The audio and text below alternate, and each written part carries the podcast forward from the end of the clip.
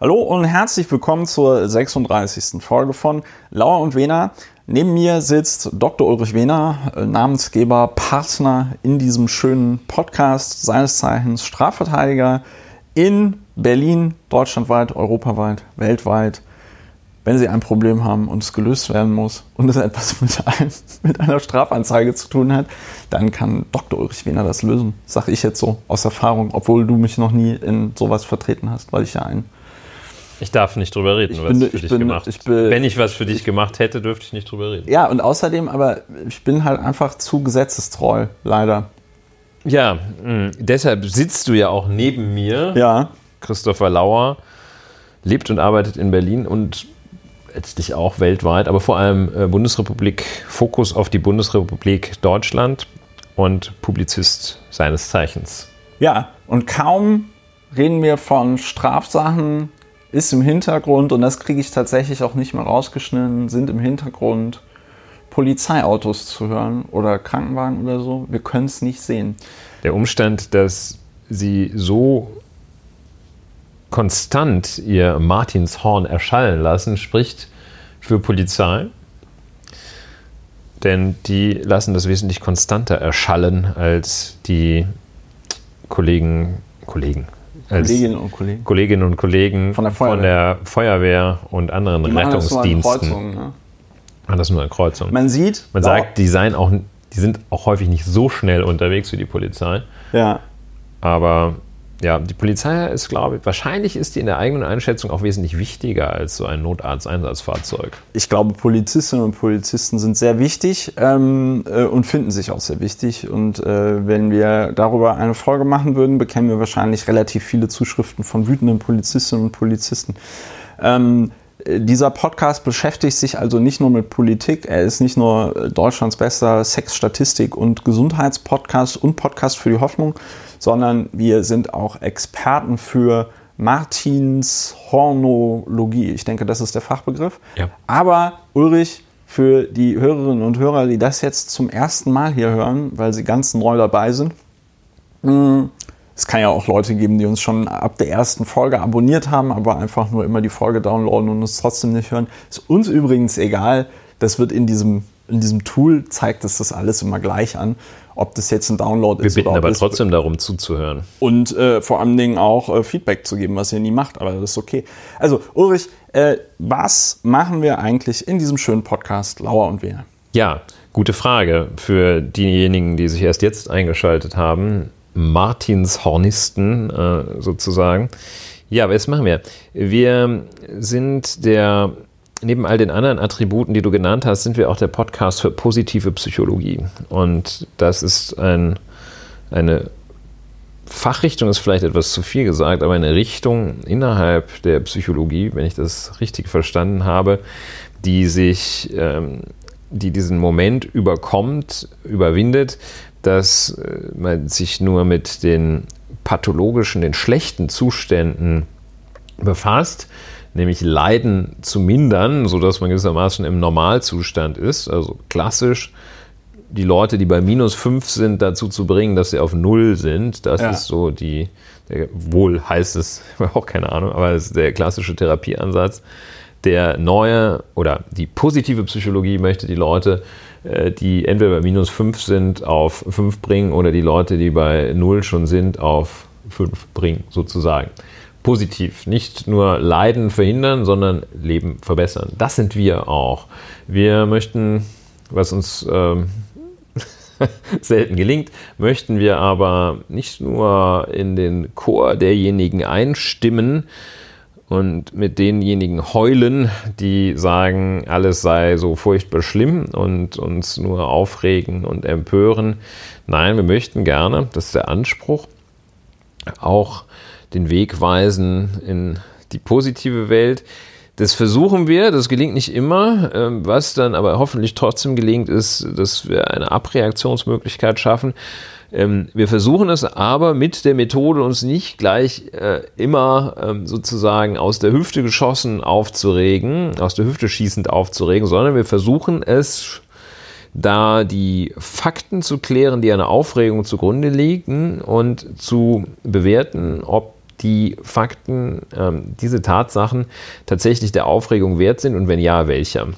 Ja, das ist auch sehr wichtig. Und wir sind, und das habe ich gerade noch mal gemerkt, wichtig, genau. ähm, wir, sind, wir sind halt tatsächlich ein bisschen zu selbstkritisch, finde ich. Weil wir sind sehr selbstkritisch. Wir sind ja. sehr selbstkritisch. Das Problem ist, und das ist ja auch zum Beispiel ein Problem der Wissenschaft, dass dann diese Selbstkritik oder die Eingest das Eingestehen der, der grundsätzlichen Möglichkeit eines Fehlers, ja, da reden wir ja auch immer drüber, das kann schon auch falsch sein. Ich erinnere gerne an die Folge, an die sehr gute Folge von vor äh, zwei Wochen, wo wir die ganze Zeit über den Renault Twizy abgenördet haben. Ja?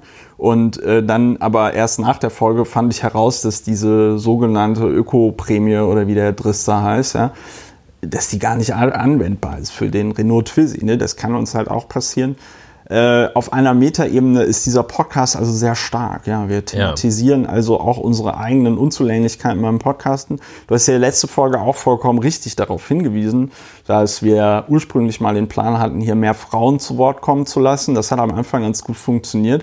Und dann, das lag vor allen Dingen an mir, weil ich in der Terminierung dann immer zu faul, da irgendwie drei Leute oder vier Leute zu koordinieren. Also habe ich es dann irgendwann sein gelassen. Im nächsten Jahr sollten wir aber mal wieder damit anfangen. Na, vielleicht kriegen wir es sogar noch dieses Jahr ähm, hin. Und ansonsten ist mir gerade aufgefallen bei dem Positiven, dass wir das tatsächlich seit, ich glaube, Mai 2008. 10. 18. Ich weiß auch nicht, ich habe heute in so alten Zeugnissen von mir rumgekramt, war auch ganz lustig. Ähm, Im Jahr 2018, im Mai, haben wir angefangen mit diesem Podcast gemeinsam. Da hieß das noch Lauer informieren. Und jetzt podcasten wir ziemlich konstant seit anderthalb Jahren. Finde ich irgendwie auch schön. Das, hat, das ist schön, wenn man irgendwas konstant macht, wenn man da auch eine Entwicklung beobachten kann. Und ähm, ist ja auch schön, dann irgendwie nochmal zu sehen, ah, okay, das war also so vor, weiß ich nicht, einem Jahr voll das, aufregende ja auch dann Entwicklungen, nicht nur unsere persönliche Entwicklung, sondern auch die Entwicklung, die Persönlichkeiten, andere Persönlichkeiten nehmen. Es tauchen die Leute kommen und gehen. Also es gibt solche Gestalten, die äh, sind strohfeuerartig, äh, taugt es mal für eine Aufregung. Und dann gibt es so die, die Running Gags, die da durchlaufen. Und dann gibt es äh, Gestalten, die kommen einfach immer wieder. Der Dr. Scheuer ist so einer. Andi Scheuer. Andi Scheuer, Andreas Scheuer. Hans-Georg Maaßen, wobei. Bundes, ja, Hans-Georg Maaßen ist eigentlich so ein, so ein Ding, das ist. Strategisches da, Schweigen. Der ist, äh, der ist weg. Der äh, ist weg. Also der kommt nochmal, wie wir damals ja auch schon gesagt haben, der wird nochmal bei der AfD erscheinen, nach seinem Parteiausschlussverfahren bei der CDU. Ähm, aber der ist weg. Das ist so einer, der kommt erstmal nicht wieder. Und der muss schon Großes leisten, um hier wieder hereinzukommen. Ähm, Horst Seehofer bin ich nicht sicher, ob er das Comeback schafft. Ähm, vielleicht schon, vielleicht nicht. Ähm, momentan Andi Scheuer. Christian Lindner ähm, auch hat sich auch so derartig abgeparkt auf dem Abstellgleis wahrscheinlich. Ich vermute, er wird es auch nicht schaffen. Ja, also jedenfalls solche Entwicklungslinien, Kann das ist durchaus auch eine für die Alltagsbewältigung und Alltagserfassung und dann Bewältigung durchaus hilfreiche Methode, die Dinge ein wenig länger anzuschauen. Da sieht man, aha, der war damals schon. Oder man sieht die sogenannte Flüchtlingskrise ja. hatte gar keinen realen Hintergrund. Ja, oh. Außer dass so ein paar Idioten meinten, äh, dass das Abendland untergeht, wenn da, äh, wenn da ein paar Nicht-Abendländer noch zuziehen. Ja, ja, also das sieht man dann auch, die, die großen Linien, das versuchen wir schon, äh, die großen Linien auch äh, zu verfolgen. Und das tut man am besten, indem man auch die kleinen, einfach an den kleinen Linien bleibt. Dann sieht man häufig schon die großen. Ja, außerdem sind wir äh, Mobilitätspodcast, ähm, nicht nur durch Andreas Scheuer, aber wir haben uns die letzten, das ein oder andere Mal sind wir so, obwohl wir, das kann ich sagen, beide keine Autofreaks sind, äh, Auto Fetischisten, Aficionados, sind wir doch überdurchschnittlich häufig an dem Thema Auto hängen geblieben. Ich erinnere mich, Ja. dass wir mal an diesem absurden Audi-Elektro-Ding, das irgendwie E-Tron. äh, E-Tron, der so viel wiegt wie zwei normale Autos, hängen geblieben sind. Der Twizy, der kein Personenkraftwagen ist wohl, Der aber einen der Ehrenplatz hat in uns unserem Podcast hat. angemacht. Ähm, ähm, der ähm, Tesla war das ein oder andere Mal da. Eher so am Bei Rand. diesem Mal, Tesla Heute- hat jetzt so ein Auto entwickelt, das aussieht wie aus irgendeinem Film. Ja, aus irgendeinem entwickelt, nicht vorgestellt. Ja. Karre. Sieht aus wie aus einem 80er Jahres Heinz. Ja, neben der ein, Me ein Mensch auch so aussieht, als sei er äh, nur 1,10 Meter zehn groß, weil das so riesig Der ist. Cybertruck, der so Der Cybertruck, ja. Ja, aber, Aber gutes wir, Marketing. reden also keine- reden reden ja, wir reden gleich, drüber. Ja, genau, so, das sind wir. Mobilitätspodcast, das sind wir, das sind wir, genau. Mobilität und zwar im physischen Sinne, das heißt Fortbewegung, als auch im äh, kognitiven Sinne. Oh, wunderbar, wunderbar. Kognitive, wir Dauer sind, und wir der sind der Mobilität- Podcast für Kognitive kognitive, Mobilität. Mobilität. Affentitten geil. Das direkt patentieren lassen, schützen lassen. Äh, Ich melde hiermit das Leistungsschutzrecht auf kognitive Mobilität an. Geschmacksmuster. Das ist das Geschmacksmuster. Nachher ist das irgend so ein, Sa- ist das irgend so ein Fachbegriff aus der Altenpflege oder irgendwie so. Ja. Und das bedeutet irgendwas äh, Oder später sehr auch. unappetitliches. Also wirklich unappetitlich im Sinne von unappetitlich und gar nicht im Sinne von ähm, oh la la, ja. Es gibt ja mehr, es gibt ja verschiedene Formen von unappetitlich. Man sieht auch Deutschlands bester Sex-Podcast. Ja, ähm, ein Magenkern unseres Podcasts ist, dass wir eben vom Hölzchen aufs Stöckchen kommen. Ähm, äh, wir Was ja auch so eine Ja. äh, negative, Entschuldigung, wenn ich da ein Ja. reingrätsche. Äh, Hölzchen auf Stöckchen, ja, völlig richtig, auch äh, in der, in der tatsächlichen Beschreibung. Es hat auch einen gewissen negativen Touch. Ne? Das, Natürlich. Äh, diesen Begriff verwendet man nicht, wenn jemand klug assoziiert. Ja, vielleicht sollten wir ein anderes Framing benutzen. ein anderes Framing benutzen und reden zukünftig nicht mehr von ähm, äh, Hölzchen auf Stöckchen, sondern von, wie hast du das gesagt? Ich habe es wieder mehr, vergessen. Äh, irgendwie klug gut- assoziieren. Klug asso ja, wir sind der Podcast nicht nur der kognitiven Mobilität, sondern auch der klugen Assoziation. Und ich finde, daran sieht man nochmal sehr schön, äh, was ich vorhin damit meinte, mit wir sind zu selbstkritisch. Wir könnten es auch einfach irgendwie besser und freundlicher und schöner formulieren. Und direkt würde man sagen, oh, hast du schon den Podcast für kognitive äh, Mobilität und gehört? kluge- Da wird immer, da wird immer so das- klug Ja, assoziiert. das wäre dann, genau, Ja. das wäre dann dieser Dialog. Ja. Kennst du das schon mit dieser, hast du schon mal kognitive Mobilität erlebt? Ja, ja, ich erreiche das immer durch kluges Assoziieren. Ja, siehst du? Genau. Wunderbar. Also, das ähm, äh, ist Lauer und Wena. Äh, wir sind vieles, wir sind auch vieles nicht, aber wir freuen uns darüber, dass ihr, liebe Hörerinnen und Hörer, ähm, ja, uns hört und uns die Treue haltet. Wir haben leider kein Treuepunktprogramm. Wir haben auch überhaupt kein Feedback bekommen auf die Frage, ob ihr irgendwelche T-Shirts haben wollt. Wir machen das, also ich mache das jetzt ähm, äh, trotzdem, damit das einfach passiert. Und ähm, äh, wenn dann keine T-Shirts verkauft werden, gebe ich euch natürlich die Schuld.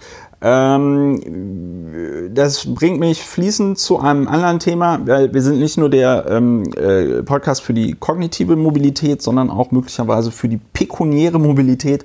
Und äh, ihr könnt quasi diesen Podcast finanziell unterstützen. Äh, Nehmt euch einfach jetzt die Zeit, unterbrecht den Podcast, geht auf die Webseite, guckt euch den Blogpost zu dem Beitrag äh, hier an oder geht oben auf das Unterstützen.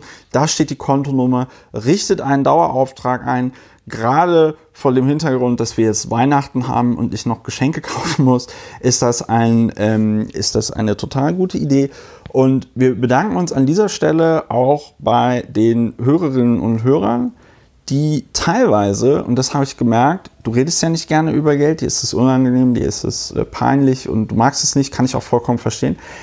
Aber die Hörer, die kein, keinen Bock auf Daueraufträge haben, die überweisen dann per PayPal, das geht auch, und dort teilweise, ähm, also Summen, wo ich sage, Moment, Susanne Klatten, bist du's? Nein, ist sie natürlich nicht. Susanne Klatten würde niemals diesen Podcast hören und Susanne Klatten würde auch niemals ihr hart, hart verdientes Geld, was durch die Dividende gekommen ist äh, von BMW, ähm, verschenken. So, genau, also, wenn ihr diesen Könnte ja sein, dass PayPal und äh, Elon Musk irgendwie, dass das die Verbindung ist, weil wir so viel über Tesla reden, dass deshalb auch so viel über PayPal. Ja, ich denke auch.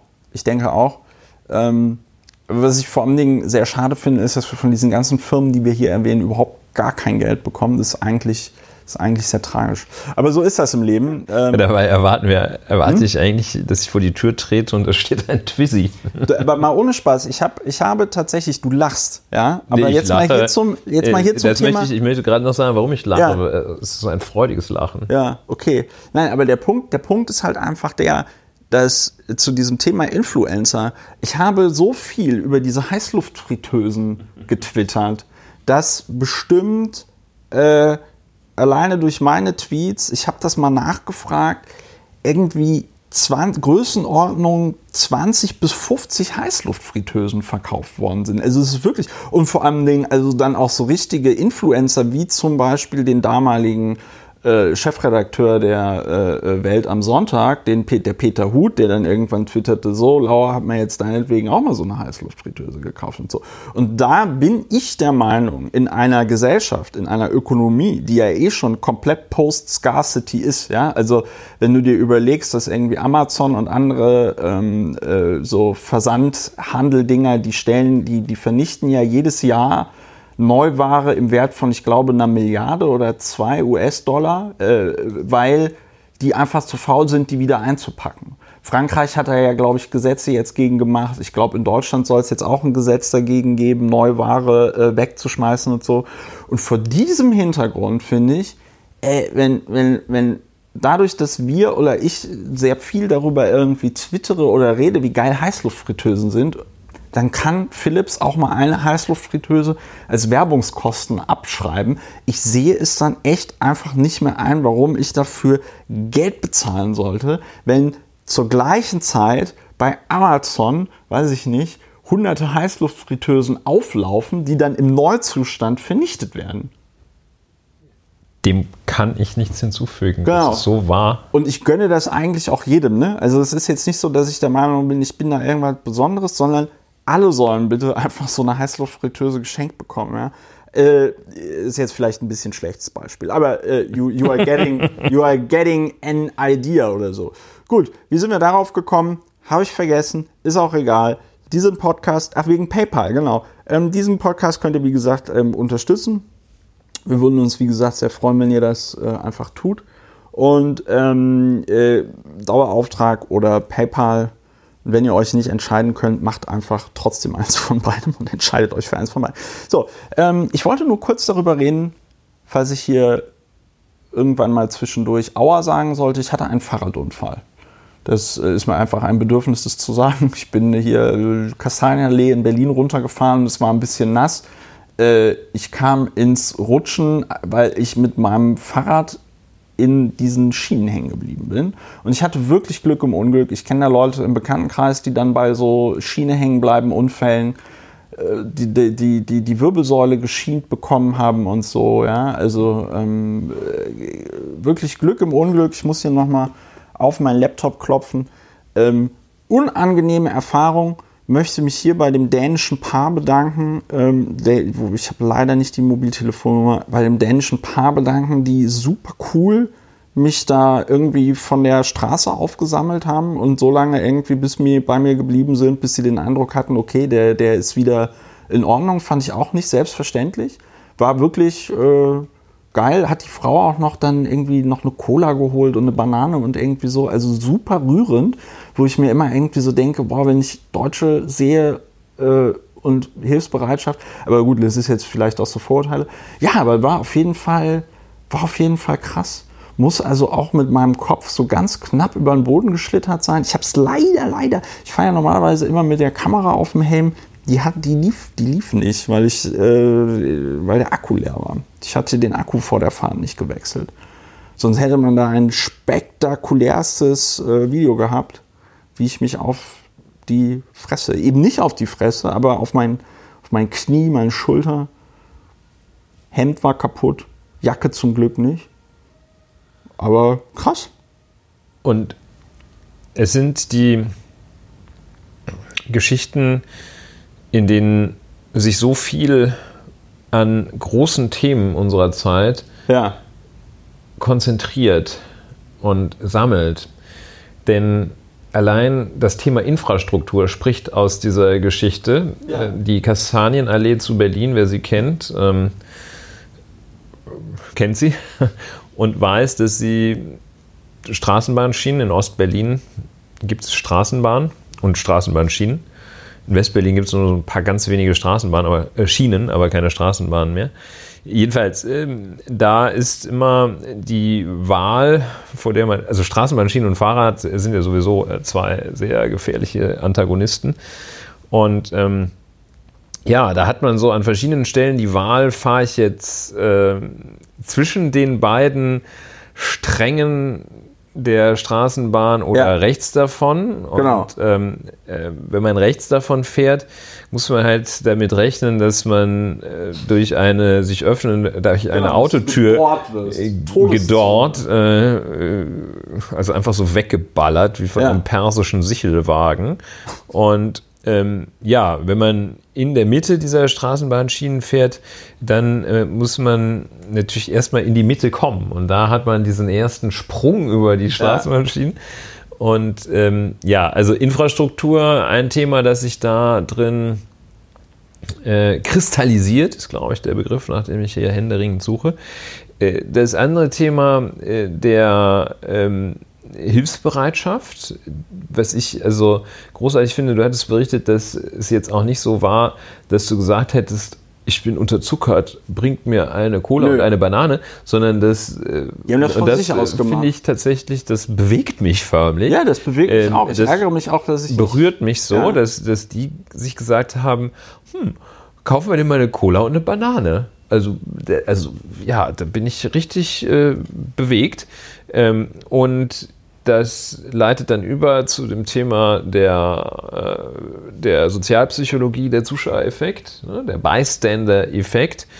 Auch äh, das, so der, der, ein Geschwister äh, des, der pluralistischen Ignoranz heißt es, glaube ich, ähm, dass nämlich sich dann ansonsten da Leute drumherum stellen und sich sagen, ähm, also nicht drumherum, dass, dass deshalb keiner hilft, weil sich alle sagen, ah, das kann ich nicht oder das kann ein anderer besser und ich weiß ja gar nicht genau, wie das geht. Und ähm, das ist jedenfalls von diesen, diesen dänischen Mitbürgern äh, ist das äh, dann dort durchbrochen worden. Also vieles, was sich an dieser Geschichte äh, zeigen lässt. Du hast sozusagen eine Metapher auf die Kastanienallee gelegt. Weiß ich nicht. Ich hatte vor allen Dingen halt eine, Glück eine, im Unglück, ne? Weil Farbe, also ich ja. bin dann nicht nur gut gefallen, sondern ähm, ich hatte auch das Glück, dass keine Tram hinter mir war oder kein Auto oder so. Also wenn, wenn da ein Auto gewesen wäre, weiß ich nicht, ob ich jetzt hier heute sitzen würde. Und also das ist ja sowas, das finde ich deswegen so interessant, weil das ist ja kann man jetzt übertrieben finden, dass man jetzt so sagt, so Nahtoderfahrung, aber ich kam dann doch noch mal so ein bisschen ins Grübeln, ne? weil ich mir so gedacht habe, okay, wenn das jetzt anders gelaufen wäre, hätte ich mich deutlich schwerer verletzt. Also auch ohne, dass da jetzt ein Auto oder ein, ein, eine Tram kommt. Und wenn da noch eine Tram oder ein Auto gewesen wäre, hätte es, hätte es noch übler sein können. Komm ich, bin ich ein bisschen so ins, ins Grübeln gekommen. Ne? Also so, was für Prioritäten setzt man im Leben, womit beschäftigt man sich, womit beschäftigt man sich nicht. Ich Habe natürlich einen Helm getragen. Helme sind lästig, aber sehr wichtig in solchen Verkehrssituationen. Und ja, ich habe dann ja auch getwittert, ne, dass das äh, Land Berlin mal irgendwie seinen Shit together kriegen muss. Weil ich sehe das offen gesprochen nicht so ein, dass so viel, ähm, dass so viel Raum von diesen Autos weggenommen wird, die da also nur rumstehen, ja, wo noch nicht mal irgendwie eine Parkgebühr oder so genommen wird. Ja? Ähm, und dann kannst du dich eben genau entscheiden. Also entweder muss ich mich hier zwangsweise über diese Schienen begeben oder ich setze mich dem Risiko aus, volle Kanne dort reinzufahren, weil die deutschen Autofahrerinnen und Autofahrer nicht diesen, ähm, diesen niederländischen Griff, heißt das, glaube ich, äh, lernen, dass du also, wenn du links sitzt als Fahrerin oder Fahrer, dass du mit deiner rechten Hand die Tür öffnest, weil du dabei automatisch nach hinten guckst und siehst, kommt da jetzt ein Fahrrad oder nicht. Ne? Ja, Briten und Südafrikaner bitte das Ganze mit der linken Hand machen. Ja, genau. Und Japanerinnen und Japaner. Ja. Und auf jeden Fall, ja, war einfach total verrückt. Aber gleichzeitig habe ich mir auch gedacht, so, in was für einem geilen Land leben wir, dass ich dann einfach mich in die Notaufnahme eines Krankenhauses begeben kann, dort gesagt wird, ja, okay, Herr Lauer, Sie kommen gleich dran, ja, sich eine top qualifizierte Fachkraft das dann einfach mal anguckt, dann zu dem Ergebnis kommt, Herr Lauer, Sie hatten viel Glück, da ist jetzt nichts Schlimmes passiert und man dann einfach nach Hause geht, ja, und das dann alles von der Krankenkasse getragen wird. Äh, ja, also auch Gesundheitspolitik, die sich in diesem ja, man muss das jetzt nicht, man muss das jetzt nicht übertreiben. Wir sind ja kein Väter-Podcast, der darüber philosophiert, wie das ist bei der Geburt mittendrin und doch nur Nebendarsteller zu sein. Aber ich fand es einfach, ähm, Entschuldigung, ich denke mir das nicht aus. Ja? Ähm, ich äh, weiß, ich ja. fand sie jetzt nicht so naheliegend, aber in diesem Fall. Aber es ist auch ja. recht. Ja. Ähm, also ich, ich fand es einfach, ich, ich, wollte einfach, manche, über manche Sachen will man ja einfach auch nur auch äh, reden. seine Dankbarkeit aus. Ja, und vor allen Dingen, weißt du, was noch, was noch, also was wirklich geil war, weil eigentlich war ich auf dem Weg, das war das Ärgerliche, ich war eigentlich auf dem Weg zu einer äh, Konferenz, wo so eine Studie zu Donald Trumps Twitter-Verhalten vorgestellt werden sollte von der Stiftung Mercator. Und war aber davor noch auf dem Weg zu meinem Fahrradhändler äh, meines Vertrauens, ähm, den ich immer dazu überreden will, hier Werbung zu machen. Kultrad heißt der Laden. Ähm, äh, da gibt es also diese Brompton-Fahrräder, die ich fahre. Und dem habe ich dann das Rad dann noch gebracht, weil ich so kurz vor diesem Laden verunglückt bin, dass ich mir gedacht habe, ey, komm, die zwei Meter, die äh, kriegst du jetzt auch noch irgendwie hin. Ja? Und am Rad scheint wirklich nichts zu sein. Also das Rad ist auch noch irgendwie äh, nicht kaputt gegangen. Super, one in a million, Glück um Unglück. Im Euro-Jackpot hatte ich dann leider nicht so viel Glück. Ja, man Abend. kann nicht überall Glück haben. Der ging nach Bayern, Hessen und Ungarn. Ja, das ist beim Euro-Jackpot so. Da spielen tatsächlich alle europäischen Länder. Hoffentlich Deswegen kommt er in gute Hände in Ungarn. Wie bitte? Hoffentlich kommt er in Ungarn in gute Hände. Ja.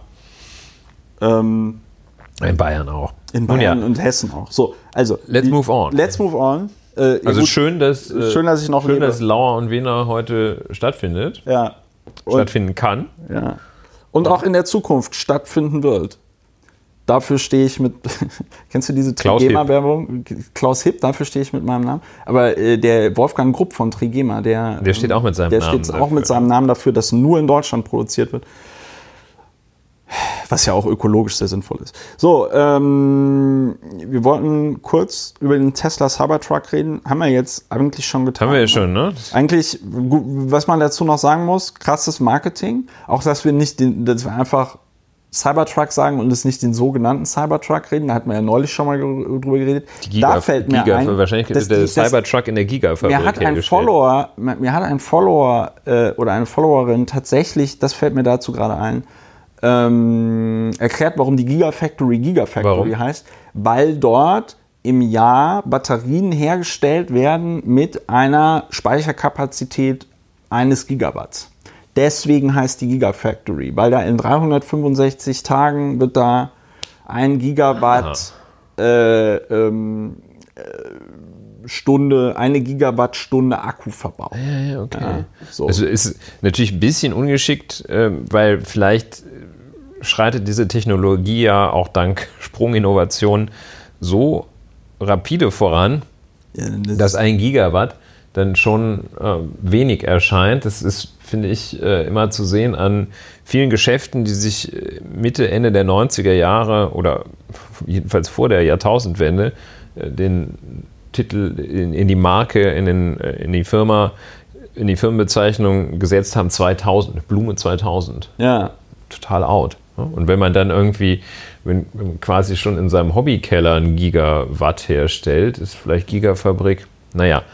Ich glaube, Aber äh, das ist auch nur, brauchst du auch gar nicht weiter zu verfolgen. Okay, gut. Und ähm, das, was an diesem äh, Tesla Space Truck, nee, wie heißt der? Cybertruck. Cybertruck, mich beeindruckt an diesem an dem Umstand ist, dass äh, es fast unmöglich ist, äh, daran vorbeizukommen, dass es den gibt das, also das Marketing, dass man mit dem mit diesem Markt, mit, mit dem Thema in Berührung kommt. Das ist einfach omnipräsent. Es ist so viral gegangen auch, dass es, dass die wahrscheinlich, das ist die Werbeleistung, dafür hätten die wahrscheinlich, weiß ich nicht, eine Milliarde US-Dollar ausgeben Jedenfalls ist es damit das so omnipräsent genau, ist. Irgendwie ist es gelungen, dieses Ding omnipräsent zu machen.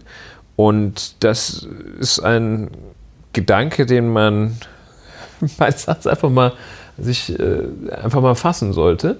Da, die können das, der kann das. Tesla schafft das, auf welche ja. Weise auch immer. Äh, ob gute, auf gute, schlechte Weise, legal, illegal, whatsoever.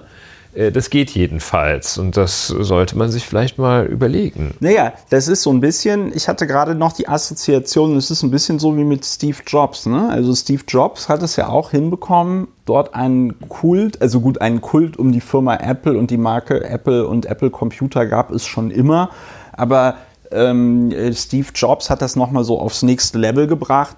Und es ist ja mittlerweile so, die Jüngeren von uns können sich das wahrscheinlich gar nicht vorstellen, aber es gab ja auch mal Zeiten, wo äh, diese Apple-Messen nicht so abgefeiert worden sind, wie sie ähm, jetzt abgefeuert werden und wie es mittlerweile halt vollkommen normal ist, dass wenn die, äh, wenn Apple da so eine Konferenz macht, dass dann da einfach alle irgendwie drüber berichten und warten, was kommen da für neue Telefone und so weiter und so fort. Das ließ natürlich in den letzten Jahren ein bisschen nach. Weil natürlich hat das Smartphone ein bisschen da an dem Neuigkeitswert verloren. Das gibt es jetzt schon irgendwie seit 2009 oder 2008. Ja, das ist jetzt alles irgendwie nicht mehr so interessant. Die Leute, die darüber dann auch Bericht erstatten äh, in den Medien, habe ich das Gefühl, können auch oft diese inkrementellen Verbesserungen, die Apple dort macht, die wissen die gar nicht so richtig zu schätzen. Ja? Also natürlich klingt das irgendwie vielleicht erstmal langweilig, wenn Sie sagen, unser Prozessor ist irgendwie doppelt so schnell wie der letzte. Aber das bedeutet ja auch, dass der ganze Scheiß, den Sie da haben, noch stärker miniaturisiert werden muss. Die Batterieleistung bleibt trotzdem gleich und so. Also da steckt schon viel Ingenieurmäßiges Know-how drin. Das finde ich wird gar nicht so gewürdigt. Oder zum Beispiel, dass äh, Apple jetzt diese True Tone Displays herstellt die dann, ähm, je nachdem, wie das Licht ist, trotzdem die Farben so darstellen, wie sie sind und so. Ja, das sind alles so Sachen, die gehen dann, egal. Aber Tesla scheint es jetzt zu schaffen, hier eine Lücke zu füllen mit seinen Produkten, weil die so andersartig sind, dass ja eigentlich witzig ist, weil ich meine, dieser Cybertruck ist vor allem Dingen erstmal ein sehr hässliches Auto. Ich glaube auch ein sehr gefährliches Auto. Wir haben ja hier schon über die sogenannten SUVs geredet die wir, glaube ich, beide für irgendwie sehr unnötig und sehr gefährlich halten. Ja? Aber wenn ich mir hier diesen Tesla Cybertruck anschaue, der in seiner ähm, einmotorigen Version, glaube ich, in der Standardversion knapp 40.000 Dollar kosten äh, soll. Wenn man sich dann den Renault Zoe anguckt, der meines Wissens, glaube ich, auch so um die 40.000 Euro kostet, ähm, dann ist das schon auch irgendwie, ähm, nee, nicht nur auch irgendwie, sondern ist das schon auch krass, wie Tesla es hier schafft, komplett diesen, diesen, diesen Hype zu fahren. Ja, und es kommt wohl hinzu, dass diese Präsentation des Fahrzeugs völlig misslungen ist. Ne? Dass da der Versuch zu zeigen, wie unglaublich bruchsicher das Glas ist, ja. der dazu geführt hat, hat zu folgendem Ergebnis geführt, das Glas ist nämlich nicht bruchsicher. Die ja. haben da irgendwie so eine Kugel draufgeworfen, war alles kaputt. Ja. Also, naja, also. Und sie haben, aber sie haben doch mit irgendeinem so Vorschlaghammer auf dieses Auto draufgehauen und es hat, und das hat sich irgendwie nicht verdellt. Und das hat mich so ein bisschen, das hat mich so ein bisschen, ähm, da habe ich so ein bisschen Angst gekriegt, weil ich glaube, das scheint dann. Ein Fahrradfahrer Elon, wird. Äh ja, nee, Elon Musk scheint so das Auto für die Reichen der Zukunft zu bauen, die so sagen, okay, ich möchte mit dem ganzen, weißt du, wenn du da so durch Hongkong Straßenschlachten und dann fährst du da mit es einem Cybertruck einfach durch. Gibt's möglicherweise gibt es da auch noch einen Wasserwerfer als Ja, als ich habe auch, schon, hab auch schon gesagt, vielleicht kann da Rheinmetall, äh, Rheinmetall könnte da ja wie beim Survivor vielleicht noch so ein paar Aufsätze drauf machen oder so eine Bestickung auf dem Sitz. Ja. Ja, Gut, ja, fällt so uns noch was zum, ein zum Cybertruck, außer zum Cybertruck äh, fällt uns jetzt nichts mehr ein. Aber ich glaube, als so technologisches Artefakt fasst er auch die Widersprüchlichkeiten der Zeit wunderbar zusammen. Also sowohl ästhetisch als auch, dass es sowas überhaupt jetzt gibt und dass man es dann ja, kaufen kann. Es ist in der Tat auch das eine eine Metapher der Gegenwart. Ja, ich freue mich schon auf die ersten Verkehrstoten im äh, Land Berlin, die durch den Cybertruck hingerichtet worden die, sind. Die Form, das ist die natürlich man, die er hat, äh, also der Form nach werden die Leute wahrscheinlich in der Hälfte mit einem sehr sauberen Schnitt getrennt. Ja. Spitzenausführung 2,9 Sekunden von 0 auf 60 Meilen. ja, das braucht man natürlich auch. Ja. Ist wichtig in der Postapokalypse. Ich meine, das ist, ähm, das war das, was ich ja dazu getwittert habe, wenn, also, und danach sieht es ja im Moment aus, so um 2030 herum die Gesellschaft komplett zusammenbricht dann kannst du auch äh, umweltbewusst einfach eine, eine, ein, ein Statement, ein umweltbewusstes Statement in der Postapokalypse abgeben, dass du sagst, ne, hier nicht Mad Max Fury Road, sondern Mad Max Öko Road, ja? ja. Also, wo du sagst, Der sieht so, auch so ein bisschen Mad Max-mäßig aus, ja. das Fahrzeug, ja. ne? in der. Tat. Genau. Ja, so. kommen wir, wir kommen sind wir, der Mobilitätspodcast, aber, aber, nicht der aber wir können nicht, Autopodcast. Wir können nicht, ähm, ich meine, wir sind schon Deutschlands bester Auto- und Mobilitätspodcast, aber wir müssen auch den anderen Podcasts die Möglichkeit lassen, auch noch in irgendwas gut zu sein. Klammer auf. Wir können nicht, es wirklich nicht alles abdecken. Wir können nicht alles abdecken. Ähm, es gibt ja jetzt diesen Wir können, aber machen wir nicht. Machen wir nicht. Wir, ähm, natürlich können wir das, aber machen wir nicht, genau. Ähm, äh, wir, wir, wir das erinnert mich an so Diskussionen, die ich vielleicht im Kindergarten mal hatte, aber an die ich mich tatsächlich gar nicht mehr so dran erinnern kann. Nein, aber ähm, der, äh, Klammer auf, der Deutsche Podcastpreis, wollte ich nur ganz kurz sagen, gibt es äh, jetzt, wird dieses Jahr gemacht. Und ähm, das Einzige, was mich daran verwundert hat, ist die Kategorien. Weil es gibt nicht so die klassischen Kategorien Nachrichten oder sonst irgendwas, sondern es gibt so Kategorien wie Bestes Duo oder so. Da hätte ich uns beide natürlich, äh, uns, beiden Vorschlag. Hübschi, uns beide ein Hübschi-Bärchen. Ich meine, wer, wer braucht einen, wer hat, also die Welt braucht das auch, dass zweite, zwei mittelalte, weiße, heterosexuelle Männer podcasten. Aber ich habe mich dann dagegen entschieden für diesen deutschen Podcastpreis und ich verrate dir auch, lieber Ulrich, weil du mit Sicherheit schon total gespannt bist und auch den Hörerinnen und Hörern verrate ich, warum ich mich dagegen entschieden habe, weil die tatsächlich wollen, und das fand ich echt scheiße, aus verschiedenen Gründen, die wollen, zwar, die wollen, dass man einen fünfminütigen Supercut macht der bisherigen Folgen. Also hätte ich mich hinsetzen müssen und nochmal alle 35 Folgen Lauer und Wiener durchhören müssen und dann fünf Minuten was zusammenschneiden, wo ich mir denke, es ist ein Kern des Mediums Podcast, dass es eben länger als fünf Minuten geht. Und wir können nicht irgendwie unsere ganzen, wir machen gar keine Fäkalwitze, ne? aber es gibt ja so andere Podcasts, über die wir ja auch schon geredet haben. Da wird dann einfach mal ins Mikrofon gebrüllt, äh, mach mal das Bier auf, äh, da werden irgendwelche Witze über äh, mit HIV infizierte ehemalige Popstars gemacht und so, ja. Und das machen wir alles nicht. Wieso sollst du dann also, wenn du jede Woche anderthalb bis zwei bis drei Stunden Podcast zur Verfügung stellst, wieso soll ich das künstlich verkürzen?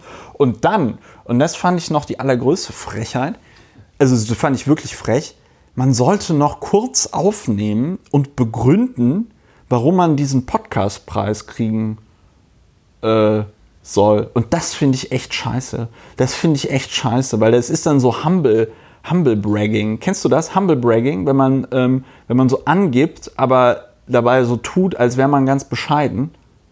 Ja, äh, das Phänomen kenne ich. Ich wusste bislang nicht, dass es Humble Bragging heißt. Ja. Muss ich gleich notieren. So. Und wer ist Veranstalter des Podcastpreises? Weiß ich nicht, habe ich mir nicht durchgeguckt. Kannst du dir unten angucken, steht irgendwas mit Sponsoren, deutscher Podcast. Ich, oder findest du das, bin ich da vielleicht einfach zu ähm, anarchistisch drauf? Findest du, man müsste dann, ähm, ich müsste da irgendwie dankbarer sein und sagen, ah toll, das ist so ein Podcastpreis. Das ist es aber, nee, das ist es aber nicht. Ja, ich. Das ist der falsche, das ist der falsche Link jetzt hier auf der Webseite. Aber bist du der Meinung, bist du der Meinung, dass ich, ähm, dass, dass man sich dann da brav bewerben sollte und dann brav so fünf Minuten so lustig, ironisch erzählen sollte, warum wir jetzt das beste Duo sind? Bin ich dazu? Also ich finde zunächst sogenannte Preise etwas verdächtig, für die man sich bewirbt. Also ich äh, kenne die zahllosen Preise, die ich erhalten habe, da bin ich jeweils für nominiert worden. Ja. Also Bewerbung ist, So kenne ich das eigentlich auch, ja. ist was anderes als äh, Nominierung. Bewerbung äh, findet auf einem anderen Feld statt als Preisverleihung. Ja. Also äh, das ist eine. Ähm, der Umstand, dass man einen fünfminütigen Best-of da einreichen soll, richtet sich dann offenbar nur an bestimmte Podcast-Formate. Also ein Comedy-Format wird wahrscheinlich äh, wenig Schwierigkeiten haben, strukturell keine Schwierigkeiten haben, vielleicht ein paar Best-ofs da rauszuhauen, aber ein Format, bei dem die, das sich gerade zum Ziel gesetzt hat, Gedanken zu fassen, die über mehr als einen halben Satz gehen ja. oder über die Nebensätze beinhalten, dafür funktioniert das eben gerade gar nicht. Das heißt, es ist ein etwas limitierender, eine etwas sehr limitierende Voraussetzung, dass die Dinge in einem Best-of gezeigt werden sollen. Also, ich, äh, weil, also dieser Podcastpreis, den ich hier sehe, ist ja ein, demnach ist es ein Projekt des Podcastverein.de. Hm. Nee, das ist aber das ist nicht der Podcastpreis, den ich meine. Der, der äh, Podcastpreis, den ich meine, der heißt deutscher-podcastpreis.de. Und es gibt auch noch www.deutscherpodcastpreis.de. Ähm, und Initiatoren Deutschlandfunk, 7 One, Audible, Bayerische Rundfunk, Audio Now, Audio Now ist RTL, NTV, Axel Springer. Das sieht mir irgendwie sehr daraus, darauf, danach aus, dass hier es könnte sein, dass da der einige Unternehmen ein Interesse daran haben, sich äh, für ihre eigenen Produktionen einen Preis zu verleihen. Könnte sein, dass der Deutschlandfunk-Podcast da ganz gut abschneidet. Zum Beispiel in der Kategorie beste journalistische Leistung. ja, könnte das sein. Ja, also sagen wir mal so, äh, mit Preisen verhält es sich ja so, äh, gewinnen tut man sie gerne. Ähm, wenn man sie nicht gewinnt, äh, kann man sehr schnell begründen, warum man sie doof findet. Ich finde dieses Setup halt irgendwie so ein bisschen komisch. Holger Klein, Tim Pritloff sagte ja irgendwie auch auf Twitter, der, der alte, der, der, Mensch, der in Deutschland im Grunde genommen Podcasten erfunden hat, ähm, fand, hat das ja auch irgendwie sein Missfallen darüber ausgedrückt. Gleichzeitig hat dann der Holger Klein, mit dem ich ja früher auch mal äh, dann und wann gepost, gepodcastet habe, hier in seinem Podcast Vrind, der meinte dann dazu, ja, es gibt natürlich auch Leuten Sichtbarkeit. Ich habe aber tatsächlich hier Zweifel daran, dass ähm, da viele unabhängig produzierte Podcasts überhaupt zum Zuge kommen. Wir stehen für Preise bereit, die von nicht dubiosen Einrichtungen vergeben, Veranstaltungen vergeben werden. Das kann man hier durchaus sagen. Und ähm, aber typischerweise stehen wir nur für Preise bereit, zu denen wir nominiert werden. Ja, damit es dir mal raus wir würden ist. Jetzt, wir würden jetzt folgenden Kompromiss machen. Wenn, wenn jetzt eine unserer Hörerinnen oder Hörer sich bemüßigt fühlt, aus den dann 36 Folgen Lauer und Wene einen fünfminütigen Supercut zu machen. Hören wir uns an. Der unseren hohen Maßstäben genügt. Würden wir vielleicht in Erwägung ziehen, uns zu ähm, bewerben. Aber dann müssten wir in diesem Bewerbungsdings, warum wir den Podcastpreis gewinnen müssen, müssen wir echt schimpfen und sagen, einen Preis, den die Axel Springer SE mit auslobt, den nehmen wir eh nicht an. Ja, das wir würden das, dann wir in, würden diesem, das so, in diesem Zusatz. Ja, ja genau, in dem Zusatz. Wir würden das so Sarkastoball-mäßig machen. Wir würden alles komplett sarkastisch malen und dann würden wir für unsere Authentizität gelobt werden. Und dann zerschlagen wir bei der Preisverleihung mit einer Axt irgendeinen Tisch oder so. Gut, äh, das musste ich kurz loswerden. Das war jetzt außerplanmäßig und wir kommen zum nächsten äh, Thema, das ähm, äh, auch sehr traurig ist die, äh, also ungefähr genauso traurig wie der Deutsche Podcastpreis, wahrscheinlich aber ein bisschen trauriger. Und zwar hat die Bürgermeisterin von Arnsdorf, Martina Angermann, äh, ihres Zeichens SPD-Politikerin, Arnsdorf ein ähm, äh, Dorf, das noch zum Dresdner Speckgürtel gehört, wie mir äh, mitgeteilt worden ist, auch wenn es zum Landkreis Bautzen gehört. Dort also in Arnsdorf hat diese Bürgermeisterin nun mit 61 Jahren sich jetzt dazu entschieden, ähm, in den Ruhestand zu gehen, obwohl sie erst 2015, also vor vier Jahren, äh, ich müsste jetzt gucken, also diese Legislaturperiode läuft da ja mindestens äh, auf kommunaler Ebene äh, sechs oder sieben Jahre. Sie wurde vor 2015 noch mit 75 Prozent gewählt und wurde aber so gemobbt von Rechten in ihrem Dorf, dass sie jetzt ähm, gesagt hat, sie hört auf. Im Februar ließ sie sich vom Amtsarzt wegen Erschöpfung krankschreiben. Und den ganzen Vorfall, ich weiß gar nicht, was man dazu noch sagen soll oder was ich dazu noch sagen soll. Ich finde das. Ähm, Vielleicht ein bisschen zum Hintergrund. Zum Hintergrund, ach so, ja, also der Hintergrund Welche- ist genug. Ein geistig, ein, ein, ein, ein, ein anscheinend geistig verwirrter oder ich weiß nicht, wie man das. behindert war der, wenn ich das richtig. Ich glaube, das, Ach, das sagt sagt man das so? Ich weiß nicht mehr Ich genau. weiß, ich- Hatte ich mich diese Woche Wir schon wollen- mal gefragt. Ja, wir, wir, wir, liebe Hörerinnen und Hörer, wir wollen das richtige Wort verwenden. Wir finden es aber jetzt gerade nicht. Aber sagen wir mal so, ein Mensch, der ähm, nicht als normal bezeichnet werden würde, der anscheinend Psychisch kranker Flüchtling. psychisch krank, Schreibt die kognitive Süddeutsche Zeitung. Beeinträchtigung oder so. Also wir, wir meinen es wirklich nicht böse. Ja, also ein Mensch, der eher der Hilfe bedurfte, als dass er, weiß ich nicht. Äh, so, also dieser Mensch wurde im Jahre äh, 2015 war das ähm, ein Iraker von vier Bautzenern mit Kabelbindern an einen Baum gefesselt. Diese nicht Bautzenern, ähm, äh, Arnstorvern. Und diese Arnstorver waren Teil einer Bürgerwehr. Und dieser ganze dieser ganze Vorfall gegen diese vier Mitglieder dieser Bürgerwehr wurde eingestellt von der Staatsanwaltschaft mit der Begründung Geringfügigkeit, obwohl ihr, das entnehme ich jetzt hier der ganzen Berichterstattung der Taz, die ja vor kurzem erst ein Interview mit dieser Frau gemacht hat, ähm, die Staatsanwaltschaft hat das eingestellt wegen Geringfügigkeit, obwohl ihr ein Video vorlag, was da wohl passiert sein muss. Und es muss nicht sehr schön gewesen sein. Und ich nehme mal an, dass es ein Video gab, spricht, also es spricht wahrscheinlich viel dafür, dass das ähm, Video einem Mobiltelefon eines der mutmaßlichen Täter entstammt. Ne? So.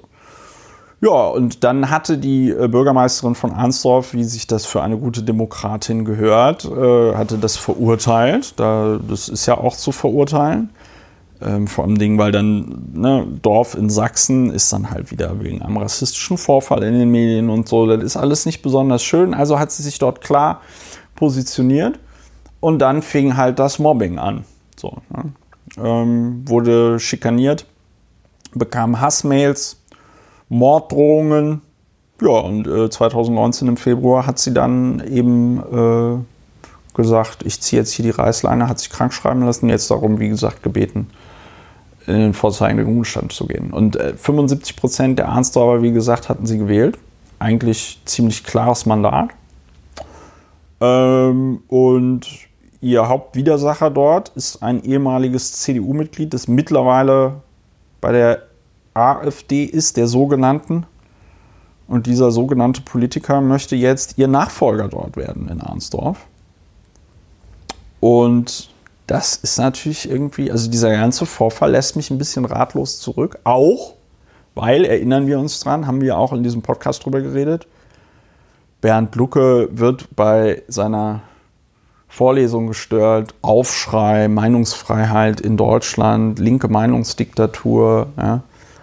Äh, Christian Lindner, die jungen Liberalen in ha Hamburg sind zu doof, irgendeine Diskussionsveranstaltung so anzumelden, dass die Universität sagt, okay, das entspricht unseren Regeln, ist aber auch zu faul, im nur wenige hundert Meter entfernten Grand Hotel einen ähm, Vortragsraum zu mieten, ja. Auch großer Skandal, wir hatten hier drüber geredet, ja. So, ähm, also vollkommene, vollkommener, vollkommener Mumpitz wird aufgeblasen zur Staatskrise. Wir kriegen Titelseiten in Deutschland darüber, ob man jetzt noch alles sagen darf. Und währenddessen, immerhin von der Taz dokumentiert, fairerweise muss man dazu sagen, dass jetzt es eine DPA-Meldung auch tatsächlich dazu gab, dass sie jetzt äh, sich dazu entschieden hat, in den Ruhestand zu gehen, ja. Das da gibt es keinen großen Aufschrei. Ja, äh, die, der Umstand, dass da unterschiedliche Sachverhalte je nach politischer Ausrichtung oder politischer Position unterschiedlich behandelt werden, ist sehr bedauerlich. Ich finde, wir betrachten hier diesen Vorgang und der ist als solcher schon bedauerlich genug. Da brauchst keines Vergleichs mit dem Umgang mit Problemen, die Bernd Lucke meint zu haben. Das exkursorisch ist es so, dass äh, wie bezeichnet man äh, Menschen, die bestimmte Umstände aufweisen, Eigenschaften aufweisen. Offenbar ist, ich will das, will das aber auch nochmal recherchieren, der Begriff, ich weiß es nicht das Kernthema, aber der Begriff Menschen mit geistiger Behinderung ist wohl momentan State of the Art. Ja. Wobei das mit der Behinderung natürlich äh, äh, einschränkend, kritisch betrachtet wird, ich finde zu Recht. Das, äh, müssen, dem müssen wir nochmal nachgehen, wie man das nennt. Ähm, der zu der Angelegenheit Martina Angermann selbst fällt mir auch äh, wirklich wenig ein, außer so einem sehr schlechten Gefühl ja.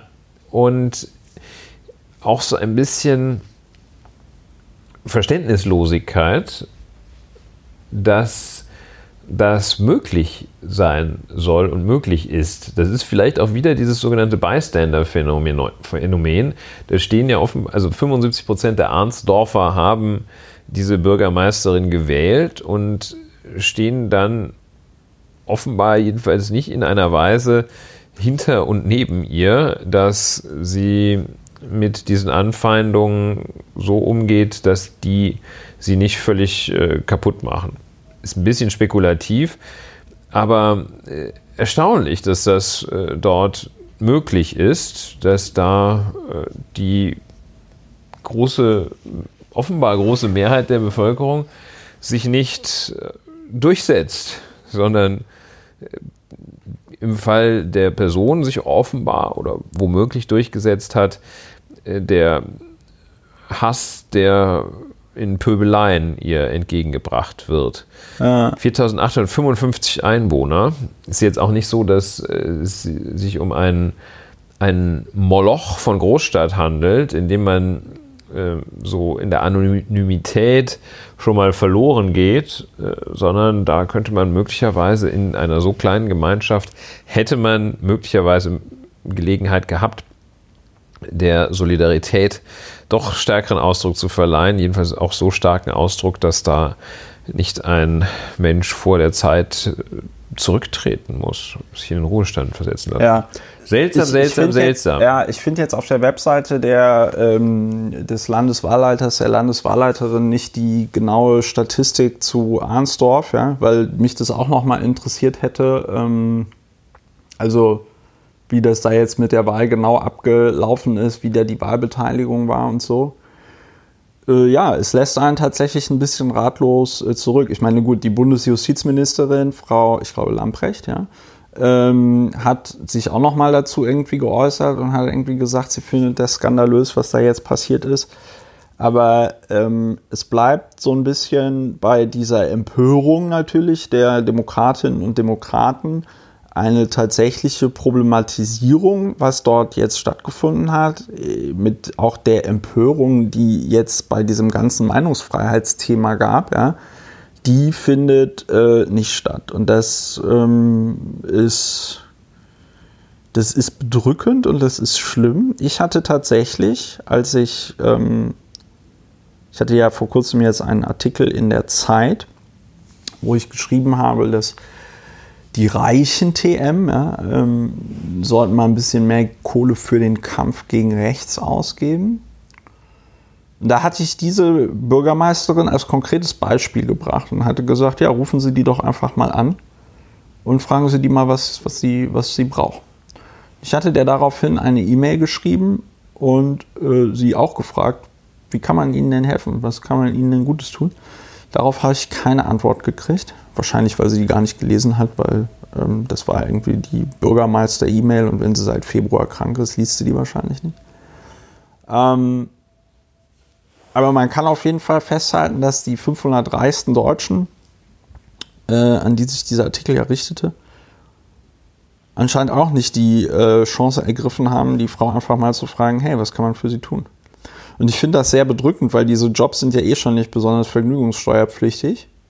Und wenn du dann noch von so einem kleinen Kern, und es müssen ja nur vier, fünf Leute sein, gemobbt wirst, so wie das hier anscheinend passiert ist, Äh, die Taz schreibt auch davon, dass der Typ von der äh, AfD, der sogenannten, sie jetzt auch angezeigt hatte wegen ähm, ähm, Verleumdung. Es gab jetzt ein, gibt jetzt irgendwie einen Abwahlantrag der äh, sogenannten AfD und so. Ähm, das ist schon ziemlich. Ja, lässt, lässt mich zumindest so ein bisschen zweifeln, dass. Das ist sehr, sehr unverständlich, finde ich. Diese, ja, lässt mich ein bisschen daran zweifeln, dass diese ganze Problematik, die wir im Moment mit dem wiederaufkommenden Faschismus in Deutschland und Europa haben, dass sich das auf irgendeine Art regeln lässt, wo ich dann am Ende sage, oh ja, okay, hm, das äh, hat jetzt aber gut funktioniert. Wir bleiben dran. Ja, es lässt einen ein bisschen äh, ratlos, ratlos zurück. Vielleicht hat der CDU-Parteitag eine Antwort. Ja, ich glaube das nicht, aber ich finde, ähm, ich muss dich trotzdem dafür loben, wie schön du das Thema gewechselt hast. CDU-Parteitag, da ja. möchte ich zwei, zwei Zitate herausgreifen. Ich sehe mich nicht in der Lage, den CDU-Parteitag in einer Art und Weise zu verfolgen, dass ich mir zu der Gesamtveranstaltung eine dezidierte oder gar abschließende Meinung bilden könnte. Ich tue das deshalb exemplarisch an. Insgesamt drei Umstände, davon zwei Zitate. Zum einen der junge Delegierte dort, der während der Rede der Parteivorsitzenden Annegret Kramp-Karrenbauer großen Gefallen an einem offenbar da als Werbematerial verteilten Zollstock fand. Ja. Wer das noch nicht gesehen hat, das empfehle ich sehr. Es ist, es ist ganz großartig. Lässt aber meines Erachtens keine weitergehenden Schlüsse zu. Anders bei zwei Zitaten, denen ich begegnet bin, aus der Rede des äh, jungen Rebellen Friedrich Merz. Ja, die junge Hoffnung. Die, die aufstrebende Jungpolitiker Friedrich Merz. Ja. Kollege Friedrich Merz und ähm, einen Satz äh, aus der Rede der, nein, eine Ankündigung, die sie schon am Freitag vorher, ein Zitat, das sie am Freitag vorher schon rausgehauen hatte, der CDU-Vorsitzenden Frau Annegret Kramp-Karrenbauer. Zum einen sagte Friedrich Merz, das ist ich habe seine Rede mir nicht angeschaut, das, deshalb bin ich auch, konnte ich auch nur, kann ich nur mit dem meist zitierten Satz daraus dienen, ja. der nämlich lautet wie folgt. Oder zwei Sätze. Wir müssen wieder verständlicher erklären, wo wir stehen, wo wir hinwollen und wie wir den Weg gehen wollen. Ja. Einfach und verständlich in einer komplexer werdenden Welt. Mit unseren christlichen, unserem christlichen Wertefundament und sozialer Marktwirtschaft. Das ist also ein Satz, den ich gleich auch äh, vielleicht zur Kommentierung stellen mag. Ja, ja, sehr gerne. Das ist, äh, der beleuchtet mal einen für mich äh, wichtigen Aspekt. Ja. Der zweite Satz ist, hat mit Digitalem zu tun. Ich nenne das mal Digitales. Da kommen wir ja möglicherweise gleich auch noch zu in einem separaten Beitrag. Die Parteivorsitzende überraschte am Freitag, also am vergangenen Freitag, mit der Ankündigung, und jetzt kommt das Zitat, wir werden um ein Digitalministerium nicht herumkommen. Zitat Ende. Ja. In der, dort wo das zitiert wird, heißt es noch, zurzeit sind die Aufgaben der Digitalisierung auf verschiedene Ministerien und das Kanzleramt verteilt. Ach nee. Ja, das sind die zwei Zitate, was. Ich hätte auch noch eins. Ja, bitte, gerne.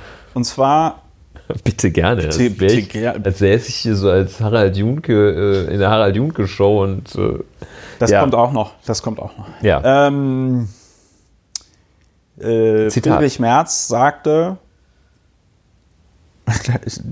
dass die CDU gegenüber Annegret Kramp-Karrenbauer, Zitat, strukturell loyal sei. Woraufhin es wohl Gelächter im Saal gegeben haben muss. Und was auch bemerkenswert ist, und das wurde ja auch entsprechend schon in der Berichterstattung äh, nicht kritisiert, aber kommentiert, dass äh, Annegret Kramp-Karrenbauer gesagt hat, so sinngemäß, also wenn äh, ihr mich jetzt hier abwählen wollt als Vorsitzende, dann klären wir das am besten heute auf dem Parteitag oder jetzt auf diesem Parteitag. ähm, weil habe ich jetzt irgendwie auch keinen Bock mehr. Also sie hat quasi schon die Vertrauensfrage gestellt, in dem Sinne, dass sie gesagt hat, also jeder, der hier jetzt meint, es besser zu Steh können. auf oder schweige für immer. Genau, das kennen wir aus Hollywood-Filmen und wir kennen es zum Beispiel von Frau Andrea Nahles, die ja genau das mal auf Kevin Kühnert gemünzt sagte, wer es meint, es besser zu können, der soll dann mal hervortreten oder so. Das ist jetzt auch schon länger her. Ich glaube, das war so 2018 im November. Ist jetzt auch schon wieder ein Jahr her. Gab es diesen Podcast in dieser Form nicht. So, jetzt wolltest du über diese beiden Ja, ich muss zu dem reden. Zitat allerdings tatsächlich sagen, ich hatte das auch gesucht, das äh, strukturell Loyal. loyal. Das macht es jetzt nicht so viel besser, aber er hat, wenn ich das richtig sehe, gesagt, wir sind loyal zu unserer Parteivorsitzenden. Ja. Die Sozialdemokraten sind strukturell illoyal. Ah, hat er gar nicht strukturell. Er hat nicht gesagt, wir sind strukturell loyal. Das hat er wohl nicht gesagt. Das, äh, ah, so wie die Zitatenlage hier aussieht. Äh, denn strukturell loyal wäre natürlich schon auch. ja gut, Ist, es gibt ist hier einfach eine, eine der großen. Ist so eine klassische Juristenstilblüte auch. Ne? Also, wo man dann solche Sätze formuliert wie: ähm, Ja, tendenziell haben wir da schon. Äh, Loyalität und sagt, was ist, what the fuck ist that tendenziell?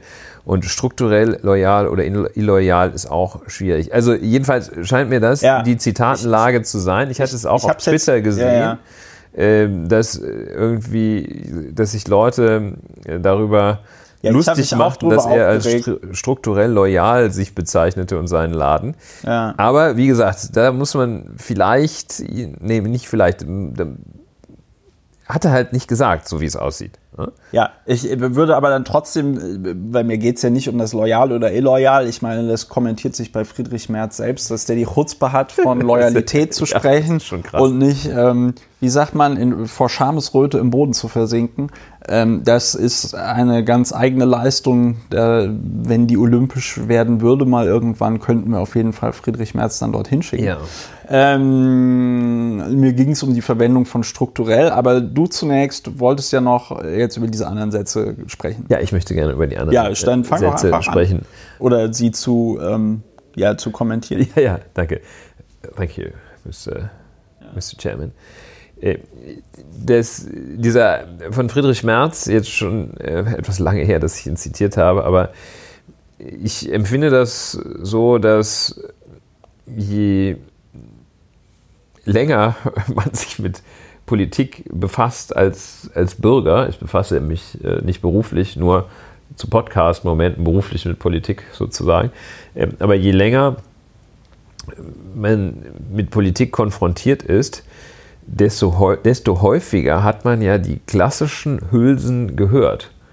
Und äh, ich kann es überhaupt nicht, auch nicht nur ansatzweise schätzen, wie oft ich schon gehört habe, dass eine Partei, meistens wenn es einen auf den Deckel gab, etwas verständlicher erklären wollte. Das Ja. ist schon mal, also da muss doch irgendwann mal einer fragen, woran liegt es, wenn wir schon davon ausgehen, dass wir nicht verständlich erklären können, woran liegt es denn dann, dass wir nicht verständlich erklären können und darauf vielleicht eine, eine Antwort finden? Darf Nein, also kurz- Ach so, wer, ja. wer nicht verständlich erklärt, also die, die, die Erklärung, ein, ein schöner Gedanke lässt sich verständlich erklären, blöder Gedanke lässt sich auch nicht verständlich erklären.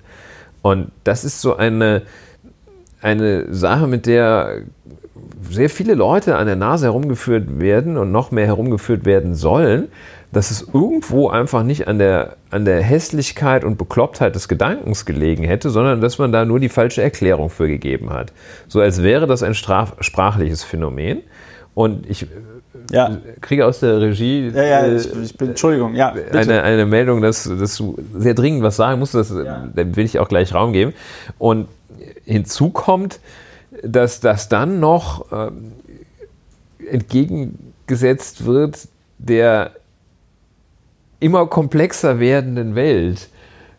Also das ist eine, das führt es komplett ad absurdum.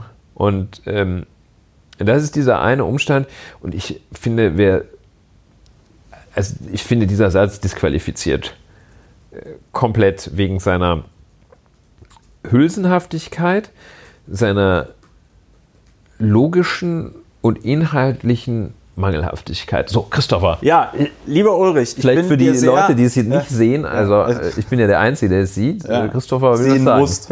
Nein, aber äh, ich bin dir wirklich sehr dankbar dafür, dass du dieses äh, Zitat aufgenommen hast, weil es, glaube ich, nicht nur glaube ich, sondern weil es in meinen Augen wirklich exemplarisch, strukturell, es steht eben äh, für hier ganz große Probleme in der Politik, aber auch in der Gesellschaft, nicht nur in der CDU, sondern generell.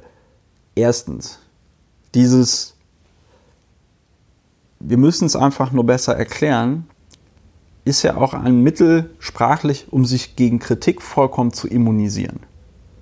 Weil es ja nicht mehr darum geht, dass irgendwie Wir haben recht, das, aber- man, genau, wir haben recht. äh, Wir es das nicht ist- richtig transportiert. Genau, das ist so dieses paternalistische, ähm, ja, ja, der Papa hat schon recht, du verstehst es nur nicht. Ne? Das ist ja im Grunde genommen das, was er sagt. Und auf der tatsächlich dann auch Handlungsebene finde ich es einfach total interessant, sich da halt hinzustellen und dann eben sagen, wir müssen es wieder besser erklären und so, statt das, was besser erklärt werden soll, einfach besser zu erklären. Verstehst du, was ich meine? Ja, also ja. Du kannst dich ja nicht hinstellen und sagen, ah, hm, ah eigentlich, das ist so ein bisschen, statt Das ist eigentlich statt schon wieder Wohnung eine falsche zu, Erklärung. Ja, statt die Wohnung, statt die Wohnung zu putzen, ja, ähm, stellt er sich hin und sagt, ja, wir müssen wieder an den Punkt kommen, wo die Wohnung blitzblank ist. und dann und denkst das du dir sagst so- du tagelang. Ne? Ja. Also tagelang, Klar. ähm, so dass du keine Zeit hast, die Wohnung zu putzen. Ja. Also das Früher ist, haben wir, früher war die Wohnung doch mal sauber. Wir müssen wieder an den Punkt kommen, wo die Wohnung wieder sauber ist. Und wenn du dann noch sagst, warte mal, lass mal Mit diese Überlegung, christlichen Werten. diese, diese, Wohnungs, diese Wohnungsparabel weiterverfolgen. Ja. Äh, und dann hast du halt diese Problematik, dass die Wohnung überraschenderweise dreckig bleibt. Ja. Die Konsequenz daraus ist dann, dass du sagst, wir müssen besser über das Putzen reden. Genau. Ja, wir müssen besser, wir brauchen, wir müssen Wir mehr müssen, darüber reden. Wir müssen klarer, deutlicher auch über das Putzen reden, Genau, wir wir damit müssen- die Wohnung sauber ist. wir müssen deutlicher sagen, an welchen Ecken die Wohnung sauberer werden. Ich denke, wir müssen das auch klar und deutlich bezeichnen, Ja, an welchen müssen- Ecken sie genau. dreckig ist. Wir- da dürfen- dürfen wir aber auch kein Blatt vor genau, den da Mund dürfen nehmen. wir nicht aus falscher Toleranz verschweigen, wo es in der Wohnung schmutzig Ich denke, man muss das auch schonungslos angehen. Schonungslos. Da darf es auch keine Erbhöfe geben. Genau, da, da darf es keine falschen Tabus geben. Also auch keine falschen Tabus. und aus falsch verstandener Toleranz. Ja. Wir müssen, nur weil die Wohnung dreckig ist, wir dürfen nicht aus falsch das müssen wir auch aus der Geschichte dann auch Toleranz durchaus lernen. sie nicht putzen. Und es ist also, ich, ich hoffe, dieses Beispiel macht es halt irgendwie klar. Mir hat das jetzt auch nochmal sehr Spaß gemacht, weil es ja gezeigt hat, dass auch durch die, wir haben das nicht eingeübt. Es gab jetzt hier keine sehr klugen und intelligenten und attraktiven Skriptschreiberinnen und Skriptschreiber, die uns das hingelegt haben, sondern wir haben das jetzt hier komplett aus dem Stegreif gemacht.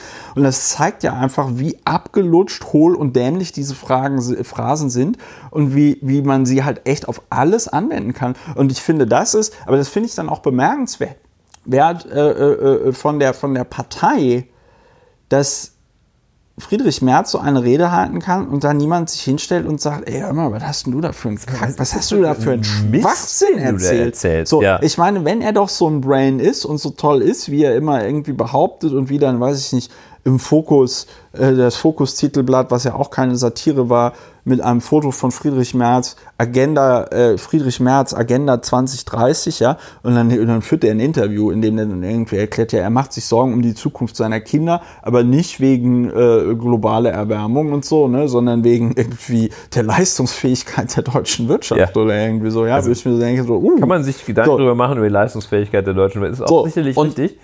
Aber auch da muss der Gedanke dann doch mal ein bisschen darüber hinausgehen, als zu sagen, hm, wir müssen uns um die Leistungsfähigkeit der deutschen Wirtschaft Gedanken machen. So, und ich glaube, der, und ich glaube, der Punkt mit der, mit, also Friedrich Merz kommentiert sich dort im Grunde genommen selbst. Er baut irgendwie so den Popanz auf, was sein müsste, Und was man aber tatsächlich gebraucht hätte, vielleicht oder auch nicht, ich weiß ja gar nicht, ob es dafür einen Bedarf gibt in der deutschen Christdemokratie, aber dass, man, dass er sich einfach hinstellt und sagt, passt mal auf, Leute, in diesen fünf Punkten müssen wir äh, als CDU das in Zukunft so und so, so, müssen wir so und so kommunizieren. Also ne, mir fällt jetzt kein konkretes Beispiel ein, weil ich auch keine Lust habe, mich da in die Welt eines CDU-Lers hineinzuversetzen. Ja? Aber dass er meinetwegen sagt, ja, wir müssen wir müssen, wir brauchen ein besseres Steuersystem oder whatever. Das ist ja auch so ein Lieblingsthema. Dann hätte er ja nochmal seine,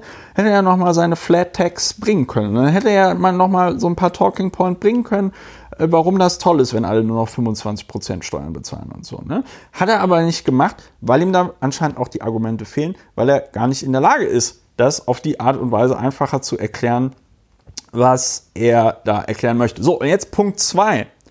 Das von dir vorkommt zu Recht monierte Wort Komplexität ist in meinen Augen, weil ich mich auch gerade noch mal so gefragt habe, ja, klar, jetzt reden irgendwie diese ganzen komischen Typen, die alle so in den 50er Jahren geboren worden sind und ja. dann im Wirtschaftswunderland aufgewachsen sind, die reden davon, dass die Welt komplexer geworden ist. Und ich glaube, Komplexität ist tatsächlich, und das ist jetzt wirklich ein Gedanke, den ich jetzt gerade beim Sprechen entwickle, aber Komplexität ist, ja ist in meinen Augen einfach eine Chiffre, dafür, dass die Welt nicht so ist, wie man sich die Welt vorgestellt hat. Das war schon immer so, ja. Also muss man sich nur alte Karten aus dem Mittelalter angucken, ja, wo, weiß ich nicht, ganze Kontinente noch nicht drauf waren, weil man sie noch nicht entdeckt hat, ja. So, und dann, weiß ich nicht, wird, wird, wird, wird äh, 1492 oder so ähm, äh, stößt Christoph Kolumbus, Kolumbus stößt auf den amerikanischen Kontinent. Er entdeckt ihn nicht, ja, er hat ihn ja nicht, also ne, es ist jetzt nicht so, dass es den Kontinent vorher nicht gab, sondern er, er findet ihn halt. Und dann sagen die Leute, puh, die Welt ist jetzt aber gerade ganz schön komplex geworden. So, ne? Und will damit nur sagen, wir hatten im 20. Jahrhundert um mal in, diesem, in dieser bescheuerten Sprache zu bleiben, einige sehr komplexe Situationen. Wir hatten den Ersten Weltkrieg, wir hatten den Zweiten Weltkrieg, wir hatten den, weiß ich nicht, Koreakrieg, den Vietnamkrieg, wir hatten die Entstehung der UNO, äh, wir hatten eine äh, äh Nachkriegsordnung, eine weltweite, die 50 Jahre dadurch geprägt war oder 40 Jahre dadurch geprägt war, dass es eben diesen äh, äh, eisernen Vorhang gab, irgendwann dann auch mal physikalisch durch Deutschland. Da war die Welt doch nicht unkomplexer. Zu Zeiten der Kuba-Krise, als da die Schiffe der, der, der Sowjetunion mit, mit den Atomraketen standen, da war, die, da war die Welt doch nicht unkomplexer. Der, der, der, der Begriff und die Vorstellung der Komplexität in diesem Zusammenhang völlig in deine, völlig äh, dir, dir uneingeschränkt zustimmt. Ja ist, und das ist leider das differenzierteste Wort, das es dafür gibt, ist wirklich dämlich.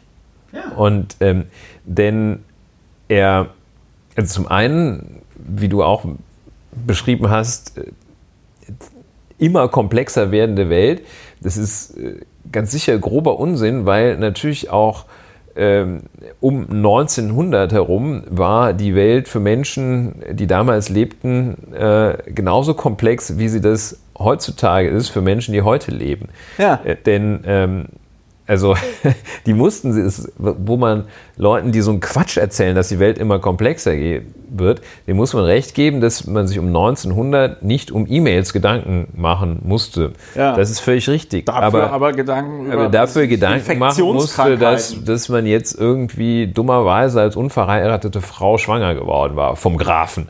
Ähm, so, also, ja.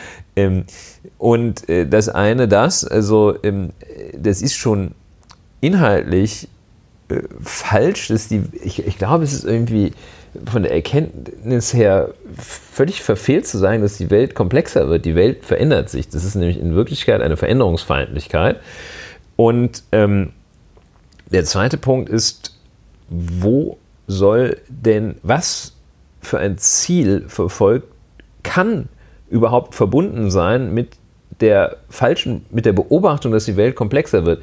Also was, was kann damit sinnvoll äh, in Gemeint Verbindung sein. stehen. Ja. nee, nicht gemeint sein, sondern so, also außer, ja, so what? Ähm, dann müssen wir uns halt, wir müssen uns natürlich der Entwicklung der Welt, äh, müssen wir, die müssen wir verfolgen, die müssen wir uns anpassen oder sie prägen oder beides. Ähm, aber die Beobachtung, welche Konsequenz soll denn die Beobachtung haben, dass es irgendetwas angeblich komplexer wird? Ja. Da kannst du ja keine Schlussfolgerung daraus ziehen. Dass du sagst, okay, müssen wir zurück oder was? Einzige, das Einzige, was es nach meinem Verständnis logisch fordern als Forderung oder Schlussfolgerung mit sich bringen kann, ist, wir müssen wieder zurück. Und das ist wiederum, also jedenfalls ist diese Überlegung, ähm, ist dieser, dieser Gedanke äh, auf, auf ganzer Linie, ähm, auf ganzer Linie inakzeptabel. Das ja, das ist inakzeptabel bis schlimm. Das Einzige, was nicht in diesem Satz drin ist, ist aber doch, der ist aber wahrscheinlich nur latent. Was nicht ausdrücklich drin ist, ist, dass man äh, auch äh, keine, keinen keinen Zuzug ähm, nach Ja. Deutschland akzeptiert. Äh, Das ist wahrscheinlich in diesem christlichen Werte, das Christ, mit unserem christlichen Wertefundament ist Ja, das da ist drin. das aber, vereinbar. Aber- also, es ist wirklich ein, es ist wirklich ein katastrophaler Satz, ähm, der, ähm, der es ist, also ich, ja, je mehr ich drüber nachdenke, desto klarer wird es zumindest für mich. Aber du hast halt dieses, du hast halt diesen, Ja, was damit, also wen das ansprechen soll und wahrscheinlich anspricht, das verstehe ich auch. Das, Ja. das gibt es. Ne? Da gibt es eine, eine Komplexität Klientel. klingt ja auch extrem gebildet. ne? Also wenn du sagst, oh, die Welt wird, also wird immer komplexer und wir müssen auf die Herausforderungen adäquat mit unserem christlichen Weltbild reagieren und so. Ähm, dass es so ein, dass es so ein sinnloses Wort ist, so ein Nullwort, merkt man daran, dass man Komplexität durch äh, jedes beliebige andere Wort auch ersetzen kann und der Satz noch immer keinen Sinn ergibt. Ne? Also dass du sagst, die Welt wird immer grüner oder die Welt wird immer, ähm, äh, mir fallen keine dummen Sachen ein, schlumpfiger. Ja? Also ähm, Komplexität hat keine erklärende Kraft und keine erklärende Wirkung, außer dass man irgendwie diffus sagt, nee, also diese Komplexität wollen wir nicht. Ja, Und er hat holt da so ein bisschen die Menschen ab, die sich natürlich, aber das war schon wahrscheinlich auch zu allen Zeiten so, ich habe ja noch nicht zu allen Zeiten gelebt, deshalb muss ich wahrscheinlich sagen, dass äh, natürlich fühlen Menschen, wer kennt es nicht, sich belastet, überfordert. Viele kennen das vielleicht überfordert, ich kenne es nicht, doch, ich kenne es auch.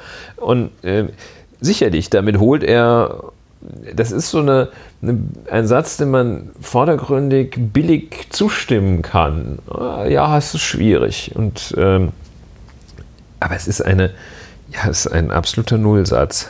Also es, es ist schon, Das ist er ist so wahnsinnig unterkomplex, auch dieser Satz. Ja, ne, er ist tatsächlich, er ist tatsächlich, ja, es ist halt, aber das waren irgendwie Es alle ist Sätze, wirklich die du. dummes, ganz, also ganz dummes Geschwätz. Und das Schlimme ist, zunächst einmal, wenn man irgendwie nicht aufpasst und gleichzeitig Auto fährt oder sonst was, oh, habe ich schon tausendmal gehört, fällt einem gar nicht auf, wie bescheuert dieser Satz ist. Ja, also ich glaube, uns fällt es schon auf und ich glaube, das ist tatsächlich Aber im letzten etwas, Moment. was, ähm, das ist tatsächlich etwas, was ja auch von Politikwissenschaftlerinnen und Politikwissenschaftlern beschrieben wird, was ja auch teilweise dafür verantwortlich gemacht wird, dass Populistinnen und Populisten so erfolgreich sind in Europa und äh, der Welt.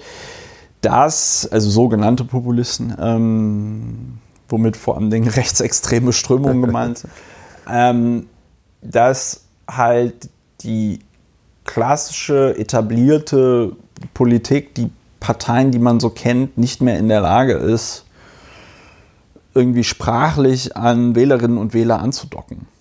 Und das liegt aber in meinen Augen nicht daran, dass äh, die alle verlernt hätten zu sprechen oder sich klar auszudrücken, sondern es liegt halt einfach daran, dass über tatsächlich drängende politische Die haben, Themen, glaube ich, verlernt zu denken. äh, genau, die haben verlernt zu denken. Und, da- und sich zu trauen, denn äh, dieser Satz ist ja, ähm, das ist, der ist ja auch dazu angetan, oder der ist ja so gestaltet, dass er innerhalb äh, der Kohorte, von denen die CDU überhaupt hoffen kann, eine Stimme, Stimme zu bekommen, für alle verträglich ist. Das ist ja äh, nichts, was äh, auch nur den Hauch von Kontroversität, äh, den ja gute Ideen nun mal zwangsläufig mit sich führen, hätte. Also das hat äh, keinerlei Kontroversität und äh, ist für alle, die überhaupt in Frage kommen, jemals CDU zu wählen, äh, absolut okay. Absolut okay, genau. Und das wäre ja bei jeder etwas pointierten Äußerung oder bei, bei jedem etwas komplexeren Gedanken, bei jeder Konkretisierung, was man denn ähm, in dieser Welt vielleicht als nächstes mal angehen könnte, äh, besteht ja dann die äh, Gefahr, dass damit Leute dann vielleicht nicht so einverstanden sind. Genau. Also zum Beispiel hätte Herr Merz sagen können, die deutsche Wirtschaft braucht Zuwanderung. Da wären wieder 50 Prozent der potenziellen CDU-Wähler hätte dann wieder verloren. Aber das wäre mal eine Aussage. Von mir aus kann er auch sagen, äh, dass äh, Deutschland keine Zuwanderung braucht. Dann hätte halt die anderen 50 Prozent, äh, die es da gibt, oder vielleicht die 10 Prozent, ja. die in der CDU sind, hätte er verloren. So ist das wirklich auch diese eine extrem krasse Mutlosigkeit, die daraus spricht. Nun äh, wird jemanden, der diesen Podcast äh, vielleicht schon anderthalb Mal vorher gehört hat, es nicht verwundern, dass, äh, dass wir nicht, uns nicht CDU-nah sehen. Aber es, gerade dieser eine Satz, ist auch komisch, dass das der am häufigsten zitierte ist. Sind die anderen Sätze noch schwächer? Weiß man nicht. Aber dieser eine Satz, der repräsentiert nicht nur das Schlechte der CDU, sondern der repräsentiert schon einen erheblichen Teil des Zustandes der politischen Szene ja. ähm, in unserer schönen Bundesrepublik. Das, der, der Punkt. Ich frage mich gerade wirklich, was muss der noch gesagt haben, wenn das der einzige zitierfähige Satz war? Naja, ich nehme mal an, der Satz war halt wahrscheinlich in der DPA-Meldung drin und deswegen ist er auch überall zu lesen, aber äh, genau habe ich das nicht verfolgt. Ich bin der Meinung, dass ähm, äh, genau, also die, die, du, hast es, du hast es alles korrekt beschrieben und gleichzeitig hätte er ja zum Beispiel auch äh, die Möglichkeit gehabt, über tatsächlich drängende Probleme zu reden, zum Beispiel über den äh, äh, Klimawandel, den menschgemachten, äh, die Klimakatastrophe. Wir sehen die Folgen die ganze Zeit. Stimmt, äh, Greta Thunberg hat da noch einen mitgegeben. Ja, ne? Greta Thunberg mitgeben, einen mitgeben, das gehört ja mittlerweile in diesen Kreisen zur Folklore mit dazu äh, Dürresommer 2018 äh, im vergangenen Jahr haben, äh, war eine Meldung bei tagesschau.de, 114 ähm, äh, äh, Agrarbetriebe in Deutschland Insolvenz angemeldet. Wegen der Dürre. Wegen der Dürre. Und da, und da haben wir jetzt so ein bisschen, da schließt sich so ein bisschen der Kreis. Die CDU redet davon, irgendwelche Sachen klarer benennen zu wollen. Ja, äh, die CDU redet davon, man müsste Dinge besser erklären. Ja? Oder Friedrich Merz ist ja nicht die CDU, aber er steht damit natürlich für Teile der CDU. Und gleichzeitig ähm, sagen sie, ja, man darf die Leute mit dieser, mit, mit, mit jetzt Klimawandel und so, da darf man sie nicht überfordern und man muss da die Ängste und Sorgen ja, ernst nehmen, die armen, Ängste armen und Sorgen, Leute. Ja, auch sehr schön. So, ja. ne? Und äh, Gleichzeitig sehen wir aber, was eben passiert, wenn nichts getan wird. Wenn nichts getan wird, dann werden die Leute vom Klimawandel genauso getroffen, äh, wie äh, sie natürlich auch in irgendeiner Art und Weise anders betroffen sind. Weiß ich nicht, wenn der Sprit teurer wird oder das Schnitzel teurer oder sonst irgendwas. Aber das finde ich halt so geil, diese Bigotterie, dass so getan wird, als müsste man nichts tun und dann wird schon nichts passieren. Aber wir merken jetzt gerade die Einschläge. Ja. Und beim Thema Klima rückt die äh, CDU nicht voran. Da hat die überhaupt keine satisfaktionsfähige ja, äh, Teil, Position. Ähm, das ist vollkommen, das ist vollkommen wahr. Das ist das, äh, wo man, wo, wo sie glauben, die Welt wird komplexer. Oh Gott, oh Gott, komplexer. Ja. Wir müssen uns um Klima kümmern. Das musste man früher nicht. Und äh, die damit präsent, darauf präsentierte Antwort müssen wir einfach einfach und verständlich ähm, darauf reagieren. Ja, die einfache und verständliche Antwort wäre an dieser Stelle, wir müssen unseren ganzen scheiß CO2-Haushalt in den Griff kriegen. Wir müssen überhaupt darauf reagieren. Sonst Ob einfach uns der Laden auseinander. Egal. Also, äh, Kriegt Friedrich schmerzlich hin. Sagen wir, also der Vollständigkeit halber kann man sagen, äh, diesen, dieser Satz klingelt mir auch noch weiterhin tinnitusartig, äh, auch von SPD-Politikern, die irgendwelche Wahlen verloren haben, in den Ohren. Ne? Das ist jetzt also keine man reine, muss es, genau, man muss reine, es, ja, ja, nee, man muss kein Alleinstellungsmerkmal. Man ähm, muss das es geht, besser Das geht gar nicht. Also ich glaub, wirklich sogar Augen, Christian Lindner sagt das, ne? Augen und wir konnten einfach nicht klar machen, dass eine, genau. wie, wie großartig es war, den Mehrwertsteuersatz für den Mehrwertsteuersatz für konnten wir nicht klar klar machen. Konnten War, wir, war den eine super, Wählerinnen nicht vermitteln. es war eine super tippitoppi geile Oberidee, aber wir konnten es leider nicht vermitteln. Es ist also jedenfalls äh, Augen auf bei jemandem, der sagt, "Ah, ich habe es nur nicht richtig erklärt. Also ähm, dann soll er es mal sofort richtig erklären, beziehungsweise sagen, was er macht. Ähm, das ist das eine Oder was er meint, ja. was er meint.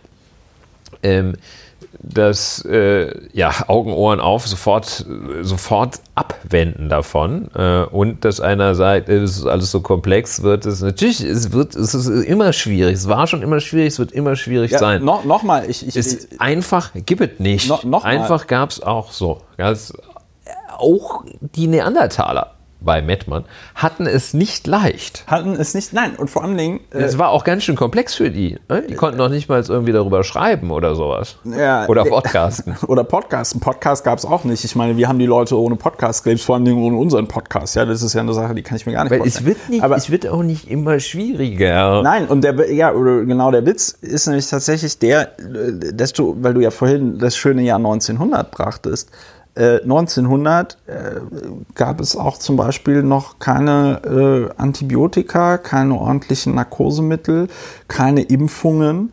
Und es ist tatsächlich so gewesen, dass, ähm, dass, dass die Hälfte aller Tode im Jahr 1900 oder um das Jahr 1900 rum aller menschlichen Tode durch Infektion verursacht worden. Da bist du in den Wald reingegangen, hast Holz gehackt, hast dann irgendwie einen Splitter oder hast dich geschnitten mit der Axt, die an einer Stelle irgendwie ein bisschen rostig war. Ja, weil du keine Stiel-Motorsäge dabei hattest. genau, weil, der, weil die. Stiel-Motorsäge noch nicht erfunden worden ist von Herrn Stiel.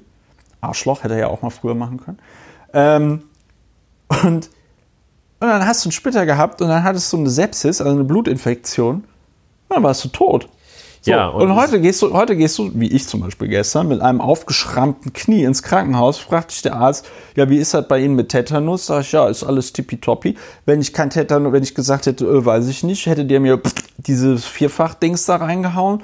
Bums. So, äh, Masern, der ganze Scheiß. Die Welt ist nicht komplexer geworden, sie ist anders geworden. Diese, diese Komplex, diese, dieser Topos der Ja. zunehmenden Komplexität rührt daher, dass sie glauben, früher gab es noch Leute, die haben alles überblickt, so Goethe. Der konnte sowohl zu äh, zum Aufbau des Innenohrs was sagen, als auch zur Geschichte Europas und schreiben konnte er auch noch. Ähm, und, Goethe. Äh, diese Komplexität, dass es irgendwelche Leute gab, die äh, also Universalwissen, enzyklopädisches Wissen hatten, die so quasi alles wussten. Es gibt tausend Möglichkeiten, das zu widerlegen. Aber eine ist eben, dass der Anteil derjenigen, die noch nicht was lesen und schreiben konnten, auch damals äh, bedeutend höher war, ähm, in, äh, selbst äh, in Mitteleuropa. Ähm, ja, und, äh, und also das war auch so ein ähm, Aspekt, den du, ähm, den du äh, präsentiert hattest.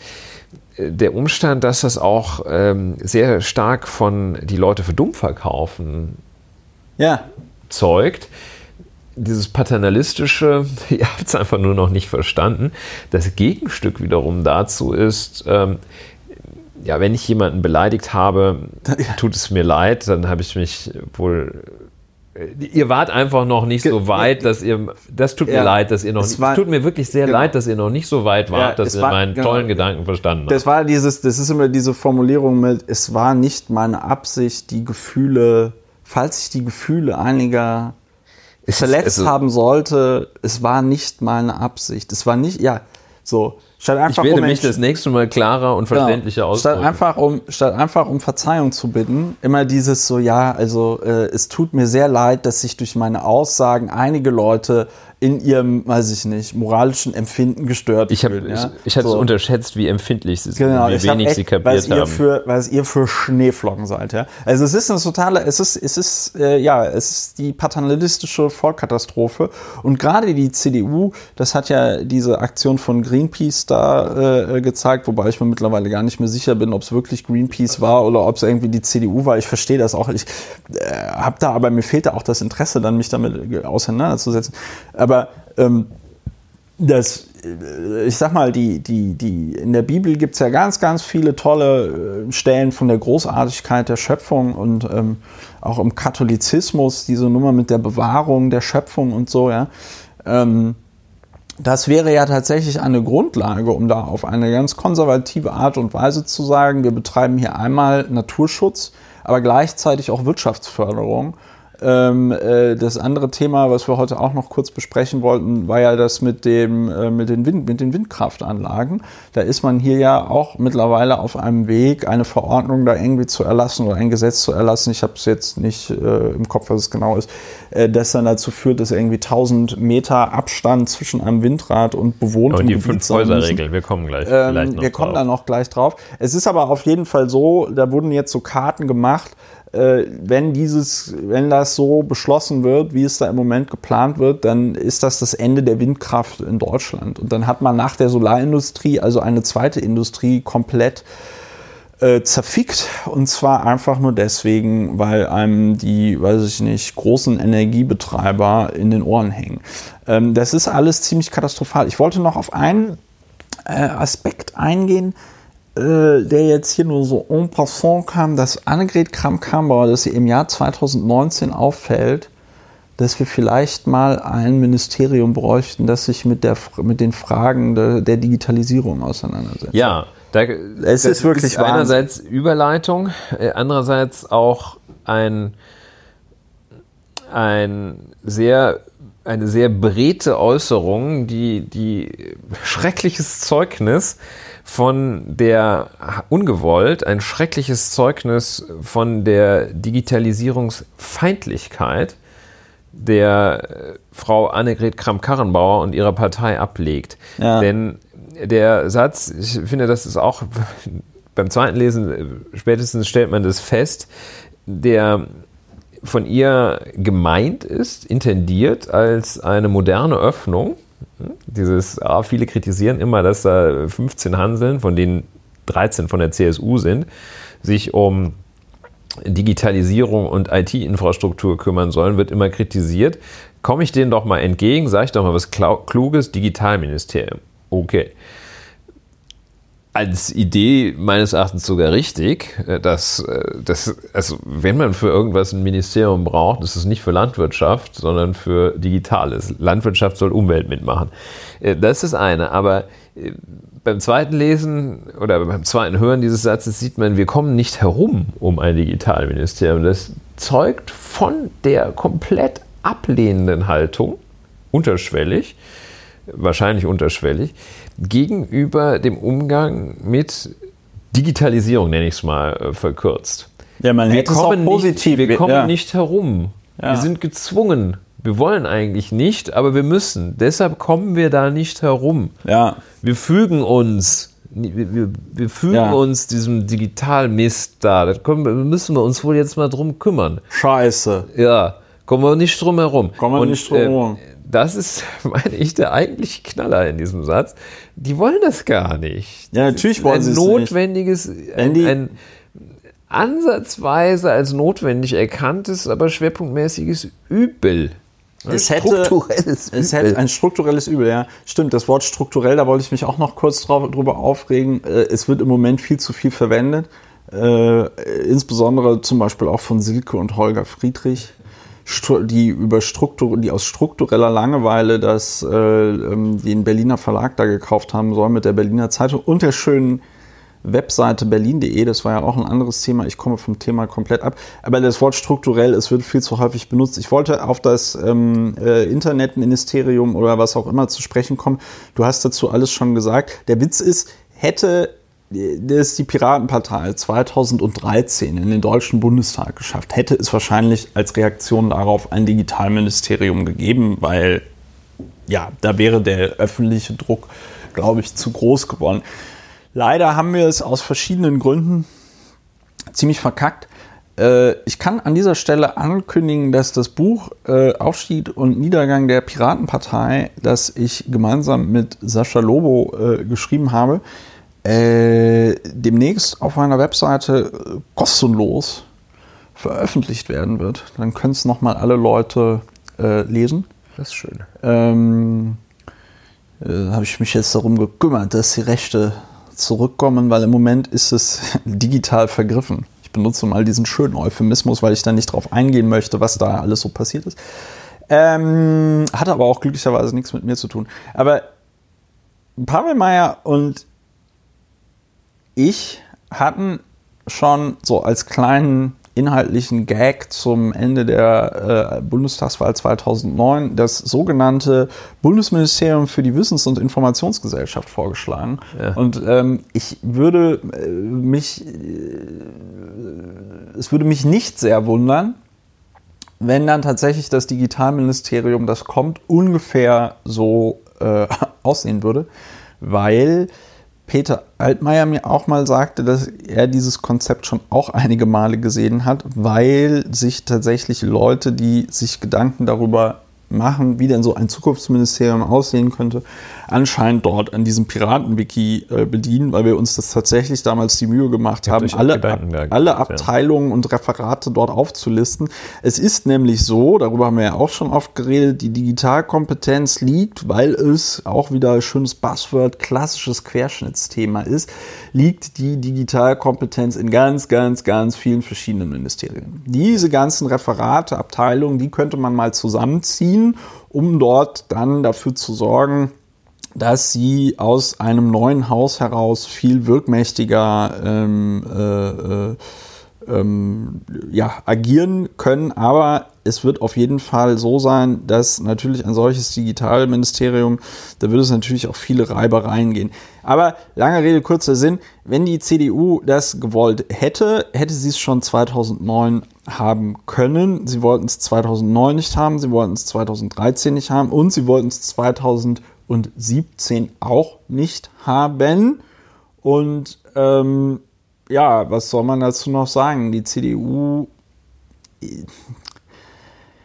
ich glaube, es ist kein Zufall, dass wir in Deutschland dieses ADSL haben. Ja, das ist ja in anderen Ländern auch nicht ähm, normal, dass du quasi Upload- und Download-Geschwindigkeit bei deinem Internetanschluss verschiedene Geschwindigkeiten hast sondern da hast du halt einfach, weiß ich nicht, ein Gigabit symmetrisch anliegen, wie in Südkorea oder so, ja. Ähm, ich glaube tatsächlich, dass sich Dr. Helmut Kohl, als er ähm, da die Chancen gehabt hätte, irgendwelche Weichen zu stellen bezüglich des Internets. Das war kein Mann für die Digitalisierung, Dr. Helmut Kohl. Das war kein Mann für die Digitalisierung und da herrschte, glaube ich, auch bei der Deutschen Post einfach so die Idee vor, naja, das Internet, das wird mal später sowas wie BTX. Genau, so ein etwas schnellerer, so ein etwas schnellerer äh, Teletext. Ja, da können sich die Leute dann irgendwie so Programm anschauen. Und genau dieser Rückkanal, ne, dass du viel weniger hochladen kannst, als das, äh, äh, äh, ne, das ist so, das, ja, da können die dann quasi ihre Bestellung ja dann, abchecken. Ne? Ne? Und für so eine E-Mail oder so, das reicht ja.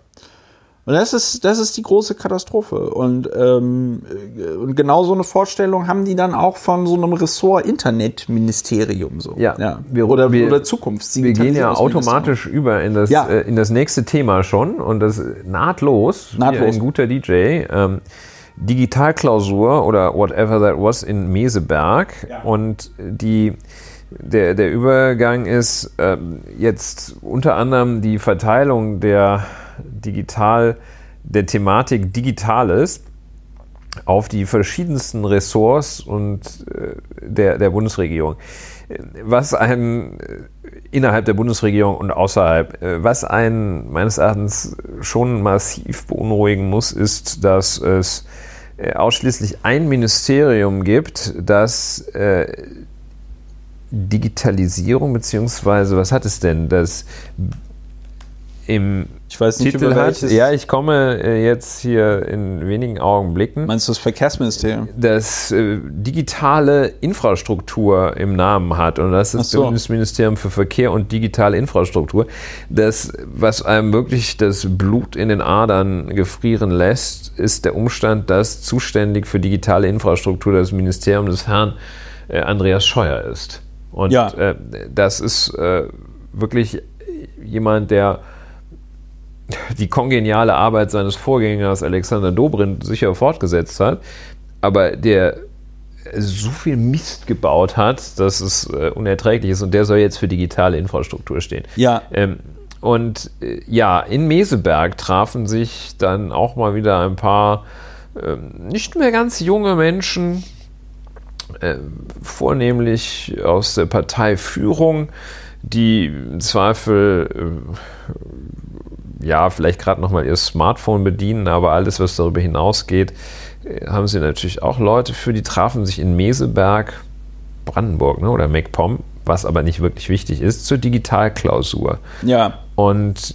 da wurden dann solche Themen besprochen wie äh, ja, das Problem der weißen Flecken bei der Netzabdeckung. Ja. Der übrigens auch dieses Meseberg ist, weil da gibt es ja diese wahrscheinlich jetzt ja. schon berühmte ähm, Schalte der ARD, die dann abgebrochen ist, weil dann das Netz zusammengebrochen ja. ist. Ja? Und genau, und äh, Eckpunkte der Digitalstrategie, die da nochmal aufgegriffen worden ist. Die Digitalstrategie ist aus dem April 2018 ein, ein sehr schönes Projekt. Äh, Hatten wir, glaube ich, drüber geredet, oder? Oder nicht? Ich habe es auf jeden Möglich, Fall Möglich, können wir gleich nochmal drauf zurückkommen. Und äh, da wurden schon Eckpunkte beschlossen und äh, von Seiten der Koalition jetzt auch nochmal in Meseberg erneuert. Das müsste Empfang zumindest auf 4G-Niveau überall möglich sein, in Haushalten und Unternehmen an Straßenbahnstrecken und Wasserstraßen, wie auch auf landwirtschaftlich genutzten Flächen. Also flächendeckende Versorgung mit Mobilfunk ist ein Thema, das man in Meseberg äh, zumindest auf 4G-Niveau erörtert hat und dass man doch jetzt wirklich 4G für wirklich die Jüngeren von uns ähm, anstrebt. Ist halt LTE. Ne? Das ist also der Mobilfunkstandard in Deutschland, der im Moment am schnellsten ist.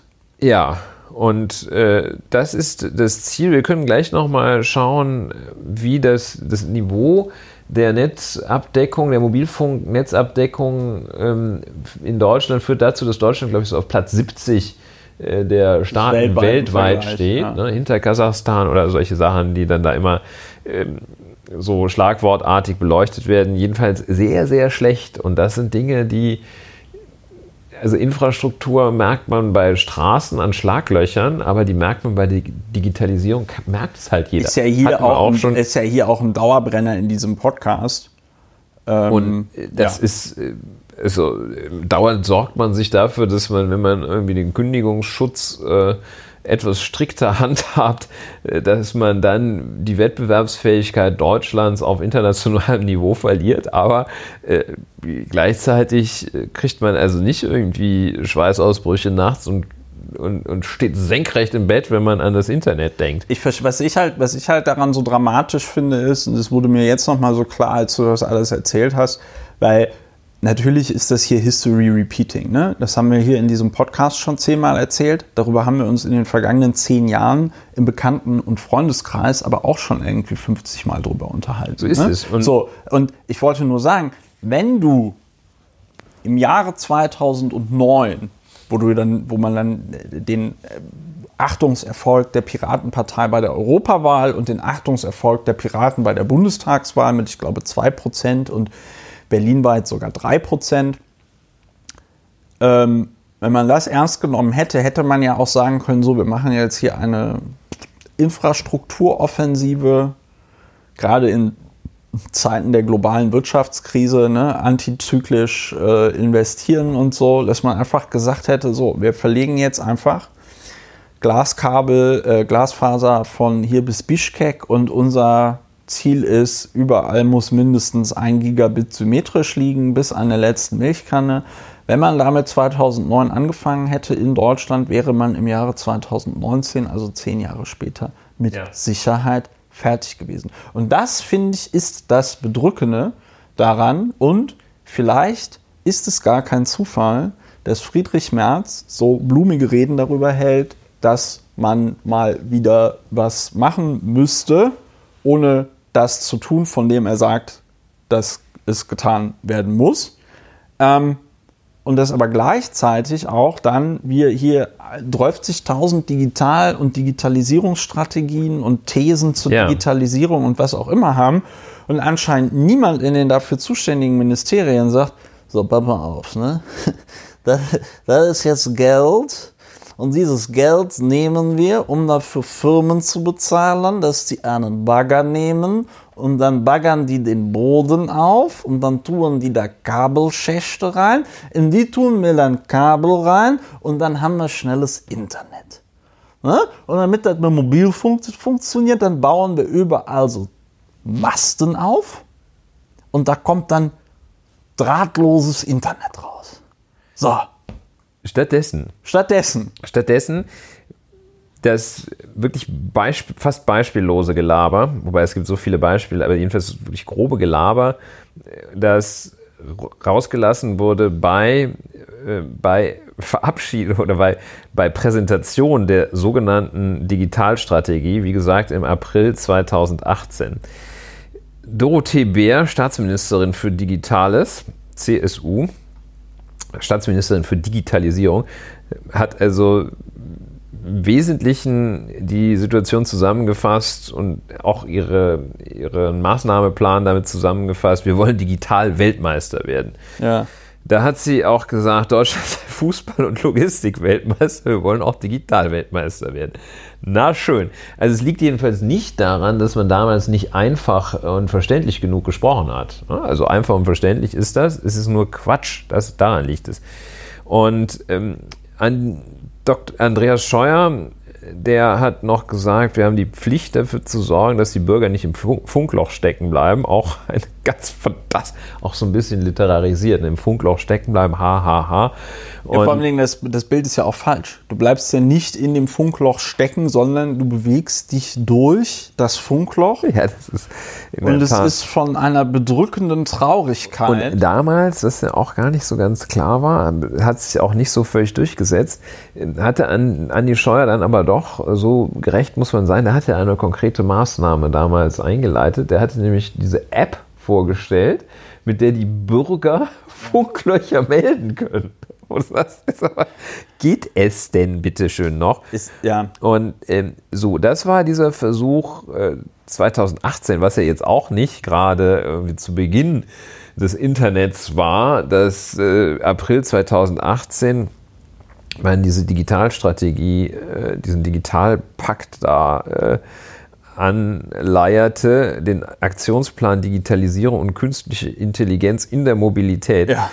Und Gesundheit. Ähm, der Aktionsplan Digitalisierung, der sogenannte, wie gesagt aus April, der, der, der stellt sich also schon in seinem ersten, die, die ersten Worte da lauten, der Aktionsplan Digitalisierung und, Intelligenz und künstliche Intelligenz in der Mobilität ist, und jetzt kommt es, die Grundlage zur Umsetzung der Umsetzungsstrategie Digitalisierung. Also ich finde, also, Hier bräuchten wir jetzt Friedrich Merz, der ist so formuliert, dass man es versteht. Dass da nichts Gescheites bei rumkommt, kann man vereinfacht gesehen, vereinfacht gesagt daran sehen, dass es schon wirklich bescheuert formuliert. Das kann, das kann schon nichts werden, wer die Grundlage zur Umsetzung der Umsetzungsstrategie und der Strategie künstliche, künstliche Intelligenz. Künstliche Intelligenz. Also, und dann kommt es als Ressort, ressortspezifisches Maßnahmenpaket bündelt er über alle Fachabteilungen unsere Maßnahmen zur Gestaltung einer modernen, sauberen, effizienten, nachhaltigen und bezahlbaren Mobilität.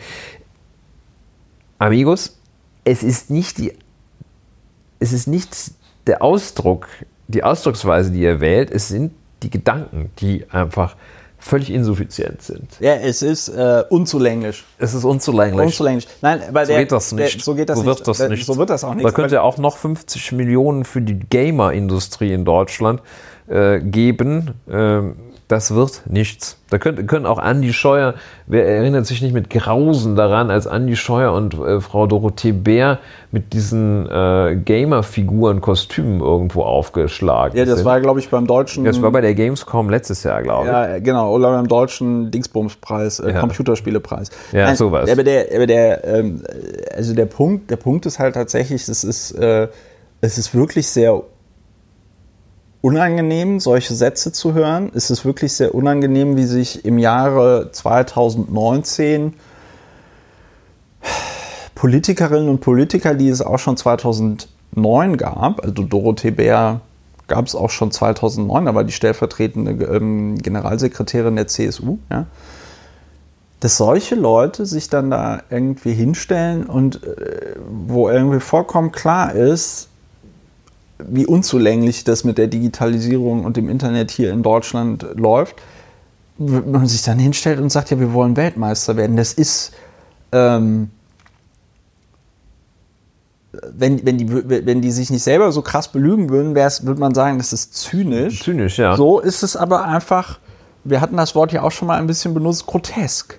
Ja, oder bizarr. bizarr. Ja, also dass du, dass du einfach so denkst, okay, wie, wie krass muss man von der Realität entkoppelt sein. Ich glaube, wenn Dorothee Bär selber mit einem Bagger durch Deutschland gefahren wäre in den letzten zehn Jahren und Glasfaser verlegt hätte, hätte sie für die Digitalisierung in Deutschland und auch an die Scheuer, ja, äh, hätten die für die Digitalisierung in Deutschland mehr gemacht als in ihren komischen Posten. Und dabei ist es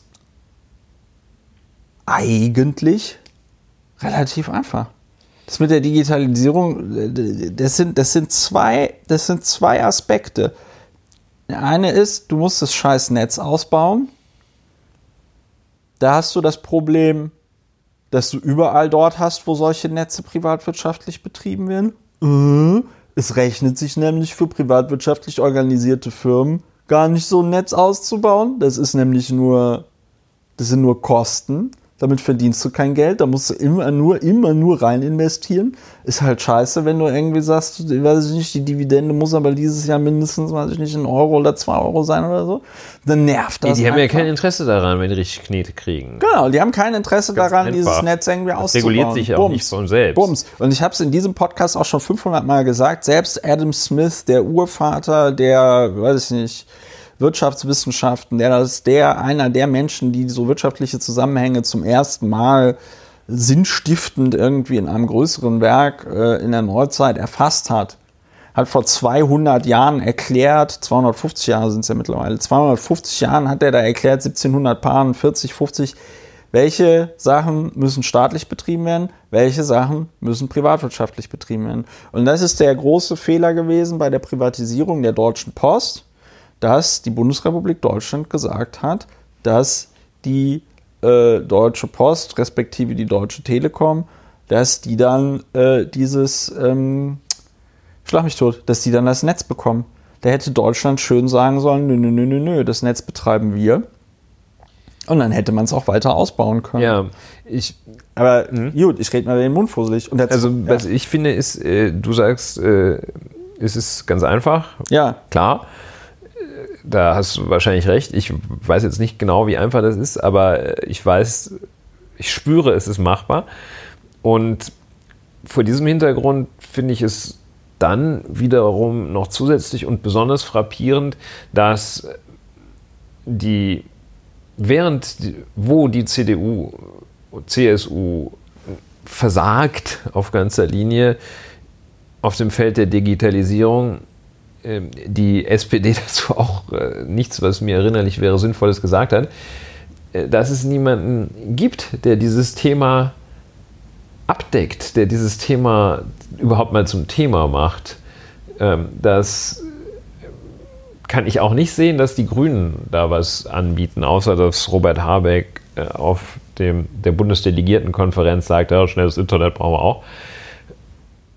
Ja, das ist äh, ja, bedauerlich, dass diese, dass diese Lücke. Christopher, mach was. Ja, genau, Christopher, mach was. Ja, also mir würde es ja schon vollkommen reichen, äh, Bundes, äh, weiß ich nicht, Digitalminister zu werden. Da würde ich denen schon mal erzählen äh, beim Netzausbau. Ich meine, natürlich ist die ganze Sache ein bisschen komplexer. Das Tragische ist ja, dass die Bundesregierung stellt Mittel bereit und dann fehlen aber auf der, weiß ich nicht, Kreisebene oder so, fehlt dann eine Juristin oder ein Jurist, der, die in der Lage ist, äh, eine Ausschreibung zu machen, die dann die, weiß ich nicht, Kriterien äh, erfüllt, die das europäische Recht oder das deutsche Vergaberecht an der Stelle dort setzt.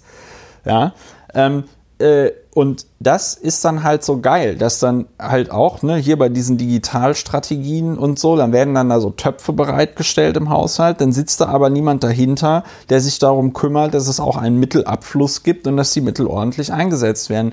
Das ist dann, das wäre dann halt die klassische Arbeit von Ministerinnen, Ministern, äh, äh, äh, äh, und Staatssekretärinnen und Staatssekretären die Leute dort so in die Spur zu schicken, dass dann diese Themen bearbeitet werden. Und es rächt sich hier an dieser Stelle auch weiterhin, dass man in Deutschland der Meinung war, jeden Fick privatisieren zu müssen. Wenn es in der Bundesrepublik, weiß ich nicht, Tiefbaufirmen gäbe, ja, die in staatlicher Hand sind und die zum Beispiel so einen Glasfaserscheiß verlegen können, ja, dann hättest du ja eine ganz andere Möglichkeit im Sinne der Daseinsvorsorge, so einen Krempel einfach zu verlegen.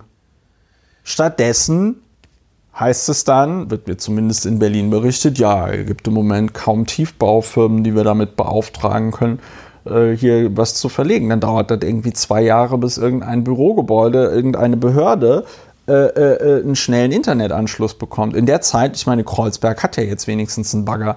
In der Zeit hast du den Scheiß ja selber gebaggert und angeschlossen. Ja, das wäre wahrscheinlich noch eine Alternative. Ich rege mich nur auf. Ja, das, ist, äh, das ist wirklich sehr, sehr schlecht. Also das. Ja, vor allem das Schlimme ist, es wird ja auch nicht besser. Wenn es jetzt wenigstens eine Person gäbe, wo ich jetzt irgendwie sage, so, ach ja, komm, also wenn jetzt hier, weiß ich nicht, XY Bundesministerin für Bumsti wird, ja, dann äh, wird das auf einmal alles schön und dann haben wir irgendwie schnelles. Ja, wir stellen fest, es äh, viele Themen kommen immer wieder, Leitmotive.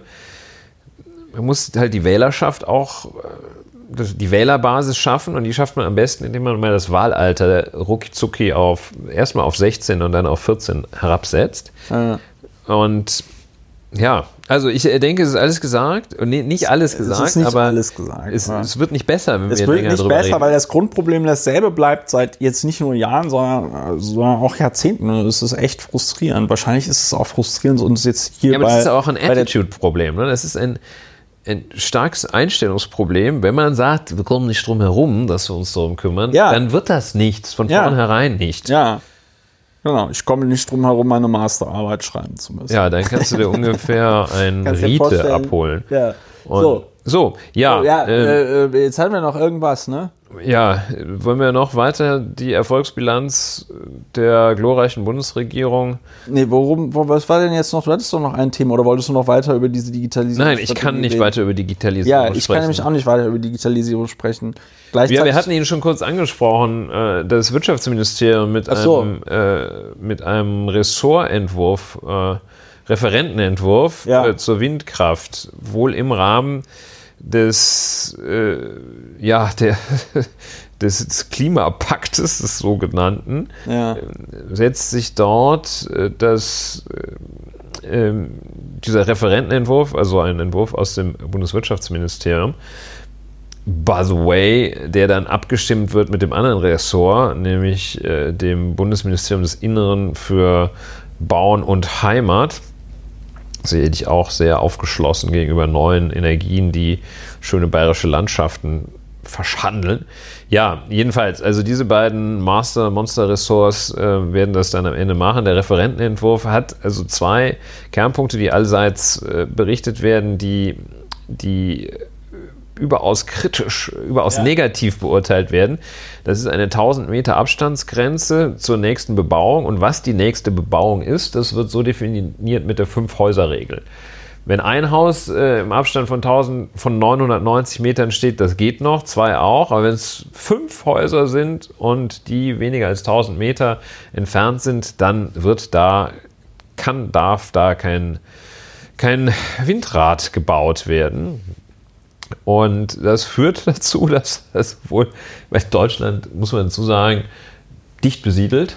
Ja. Dicht besiedelt. Also es gibt wenig, wenig Fläche in Deutschland, wo man vielleicht gerade nochmal auch mit, mit dem Jeep hinkommt, äh, die, wo dann erstmal 1000 Meter im Umkreis gar nichts ist. Ist halt, ja, wir sind halt nicht Australien.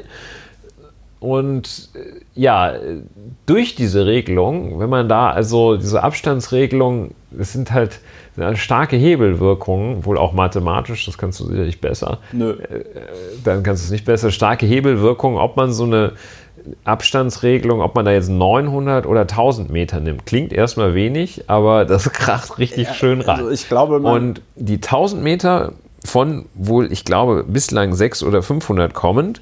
Die 1000 Meter führt halt dazu, dass die Fläche, die in Betracht kommt in Deutschland, um 60 Prozent sinkt. Ja.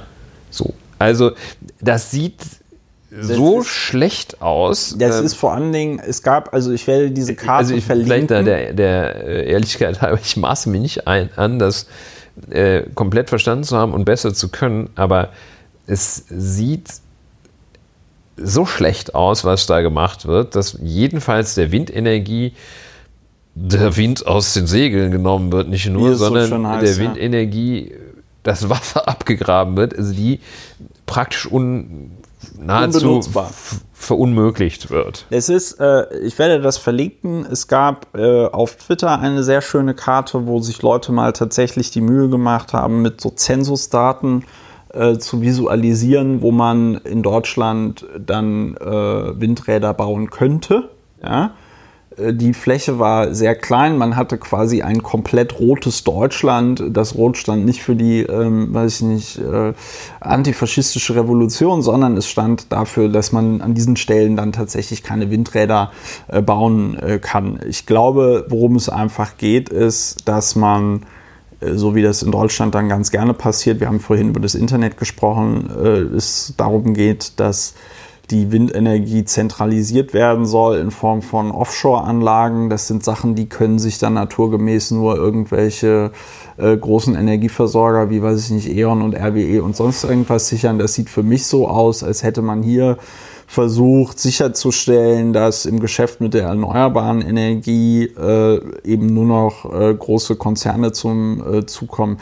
Gleichzeitig muss man dazu sagen, äh, ich kann das selber, weil ich diese Windräder auch nur aus der Ferne kenne, kann ich tatsächlich mir kein Urteil darüber bilden, wie das mit, dem, mit den Geräuschen ist. Ich bin auch ein Mensch, der sehr empfindlich ist gegenüber Geräuschen. Ja? Also sobald du irgendwo so ein komisches Brummen hast oder so, wenn ich dann auch nicht weiß, woher das kommt, das ist schon irgendwie ein bisschen störend und irritierend. Ähm, es gibt Leute, die ja berichten, dass also diese Windkraftanlagen komische Geräusche machen. Ich finde, das muss man auch äh, wirklich tatsächlich ernst nehmen. Die Sorgen ernst nehmen. Zu, ja, nee, man muss es tatsächlich insofern ernst nehmen. Es kann ja tatsächlich auch einfach an der Konstruktion liegen. Ja. Es kann ja sein, dass wenn man da weiß ich nicht irgendwie einen Teil ein bisschen anders baut, dass dann die komischen Geräusche weg sind oder so. Ne? Also Geräusche sind ja bei Maschinen meistens so Sachen, entweder ist was nicht richtig äh, geölt oder irgendwas ist locker. Ja? So, mehr gibt es ja nicht bei Windrädern natürlich gut, die schneiden durch den Wind, das äh, macht natürlich Könnte auch am Wind liegen, bei ja. gewissen Ge Geschwindigkeiten auch irgendwie Geräusche. Ja, aber äh, das, da, das müsste in meinen Augen tatsächlich ein bisschen stärker untersucht werden. Ich meine, man untersucht ja auch, man gibt ja auch Millionen von Euro für das tatsächlich vollkommen bescheuerte Thema aus, ob die Mobilfunk, die Strahlung, die Mobilfunkgeräte absondern, ja, ob die zum Beispiel krebserregend Ja, ja, das soll das jetzt ist, ja auch noch äh, äh, ja, gut, im Rahmen dieses Digitalpakts noch zusätzlich. Das hast du dir jetzt ausgedacht. Red mal weiter, ich glaube, da war irgendwas. Auf, auf jeden Fall, auf jeden Fall, auf jeden Fall ähm, ich bin aber auch, ich habe aber auch eigentlich schon alles äh, gesagt an der Stelle. Also es wird, die Windkraft wird in Deutschland verunmöglicht. Und nachdem man die äh, Solarindustrie ziemlich zielsicher kaputt gekriegt hat, äh, ist es jetzt so, dass äh, ja auch schon erste Windradhersteller sagen, so, wir stehen hier kurz vor der Insolvenz oder so, weil äh, jetzt hier so eine Unsicherheit herrscht, dass ne, Auftragslage und so weiter ja. und so fort. Also es ist die totale Vollkatastrophe. Und das gleichzeitig in einer Zeit, wo alle Leute sagen, wir müssen weg von den fossilen Brennstoffen, wir müssen weg von den Klimagasen. Ja, das ist alles, ähm, ich benutze das Wort nochmal, sehr grotesk, sehr bizarr. Ja, das ist äh, in der Tat auch, auch sehr rückwärtsgewandt. Also es ist so, es gibt noch einen, einen Hauch Hoffnung, aber äh, gezielte, äh, gezielte Politik sieht natürlich auch anders aus das ist dann die Festlegung der Abstandsflächen ist, wird dann am Ende, soll dann am Ende Ländersache sein, sodass ja. da die Länder das durchaus den Abstand äh, geringer, den Toleranzabstand geringer machen können, äh, festlegen können. Aber es ist natürlich schon mal ein, ein krasser Einstieg, wenn man äh, da eine ziemlich breite Front, äh, wie man so militärisch so schön sagt, aber jedenfalls eine so breite Ablehnung produziert, bei der das dann nicht nur der Bundesverband der Windenergieproduzenten Ja. ist, sondern auch äh, die Umwelthilfe äh, NABU, äh, also auch solche Einrichtungen, die jetzt nicht völlig unkritisch der Windenergie gegenüberstehen. Wegen den Vögeln. Wegen den Vögeln.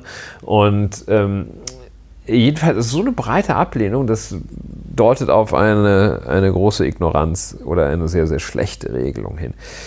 Ja, Ja. das war ja mal wieder richtig positiv, wie Das- am Anfang angekündigt. Eine sehr, eine wirklich sehr tolle, positive Folge, muss ich sagen. Und für den Schluss habe ich noch einen Schmankerl, das sich von selbst erklärt und wo wir nicht lange drüber reden müssen, wo wir aber nochmal sagen können, dass an dieser Entscheidung alles, und zwar absolut alles falsch ist. Unser guter Freund, Rainer Wendt, ja, das, seines der Zeichens gerade noch sehr, seines Zeichens ähm, äh, darf man ihn Polizistendarsteller, darf man ihn so nennen? Wahrscheinlich schon. Ich glaube nicht, dass er mich verklagt. Wenn doch, bitte gerne gibt es mehr Aufmerksamkeit für diesen Risiko. Podcast. Das Risiko nehme ich mit. Der Polizistendarsteller Rainer Wendt. Äh, Disclaimer, Rainer Wendt hat mir mal mehrere alkoholische Getränke nach einer Aufzeichnung der Sendung ähm, Maischberger im Jahr 2017 ausgegeben. In Köln. Also der ist jetzt Staatssekretär, der wurde jetzt quasi berufen nach Sachsen-Anhalt, Rainer Haselhoff, Ministerpräsident in einer Kenia-Koalition. Nee, nicht Kenia, oder? Schwarz, Rot, Grün. Ja, Kenia ist nur Brandenburg. Ja, Kenia ist in Kenia, Brandenburg ist in Brandenburg. Aber äh, langer Rede, kurzer Sinn. Unser Mann in Hollywood, Rainer Wendt, wird jetzt dort berufen als Staatssekretär im Ministerium für Inneres Ja. und äh, soll dann auch tatsächlich die Aufgaben eines Innenstaatssekretärs äh, übernehmen. Was ich aus verschiedenen Gründen, die ich jetzt darlegen werde, für eine vollkommene, vollkommen katastrophale Entscheidung halte. Erstens, Rainer Wendt, wo ja klar ist, dass er vollkommen zu Unrecht äh, über, ich glaube, zehn Jahre die Bezüge für einen äh, Polizistenjob bezogen hat. Es deutet sehr viel darauf hin, dass Rainer Wendt sich äh, strafbar gemacht hat während seiner Tätigkeit als Beamter. Das Genau. So. Also, ähm, und du als Beamter eh eine ja, Wohlverhaltenspflicht hast, die nochmal über das hinausgeht, was sonst so im öffentlichen Dienst üblich ist und verlangt wird. Ähm, ist, das ist ein komplett fatales Signal an alle Mitarbeiterinnen und Mitarbeiter im öffentlichen Dienst, an alle Beamtinnen und Beamten, die zumindest noch irgendwie die Idee hatten, äh, bis zu einer bestimmten Stufe innerhalb des öffentlichen Dienstes geht es ohne Parteibuch. Abteilungsleiter sind politische Posten, da brauchst du das richtige Parteibuch. Staatssekretäre natürlich meistens in der Regel auch, aber es gibt da auch Ausnahmen. Zum Beispiel äh, hier der gute äh, Bremer, wie heißt der nochmal, Nussbaum. Ulrich Nussbaum ist ja jetzt auch äh, Staatssekretär im, ich glaube, Finanz- oder Wirtschaftsministerium, das weiß ich gar nicht genau. Aber wahrscheinlich eher im Finanzministerium. Let's get back to Rainer Wendt. Parteilos. Ja, also dass man Rainer Wendt, diesen äh, Menschen, dass man den da jetzt zum Staatssekretär macht, der ja auch meines Wissens überhaupt keine, hat er eine juristische, ähm, hat er eine juristische Das Ausbildung? glaube ich nicht. Der so, also abgesehen davon, Es ist dass eine er totale Vollkatastrophe. Es ist so, ich habe das gestern so. Nebentätigkeiten, äh, fragwürdigerweise mit Nebentätigkeiten und Nebeneinnahmen umgegangen ist, dass er äh, ausgesprochen großflächig beurlaubt war für seine Tätigkeit als ähm, Funktionär der Polizeigewerkschaft, äh, was alles mindestens äh, auf Geschmäckle-Niveau stattgefunden hat, wenn nicht gar auf rechtlich und sogar womöglich strafrechtlich relevantem Niveau. Ähm, das ist das eine. Er ist ansonsten auch, er ist der Mann für die steile Law and Order bürgerrechtsbeschränkende These auch. Und Rainer Wendt ist einer, der wahrscheinlich mit zwei, drei Instrumenten glaubt, alles in den Griff zu bekommen. Das ist wahrscheinlich mehr Polizei, mehr Rechte für diese Polizei und weniger Rechte für die blöden Bürger. Wer nichts zu verbergen hat, dem kann es ja wohl egal sein, wenn Rechte eingeschränkt werden. Von Kriminellen werden ja nur Rechte eingeschränkt. Ja, das ist Rainer Wendt und äh, das ist nicht, äh, nicht schön, dass der ähm, immerhin hat er die Handelsschule besucht. Ja. Es ist ganz, äh, Rainer Wendt hat tatsächlich eine ganz interessante Biografie, äh, insbesondere auch deswegen, weil er ein abgebrochenes, ähm, äh, ein abgebrochenes Lehramtsstudium hat. Das ist, äh, betone ich an dieser Stelle nur deswegen so, weil ich glaube, dass Rainer Wendt der Erste ist, der bei anderen Leuten irgendwie sowas wie einen Studienabbruch äh, abfällig kommentiert.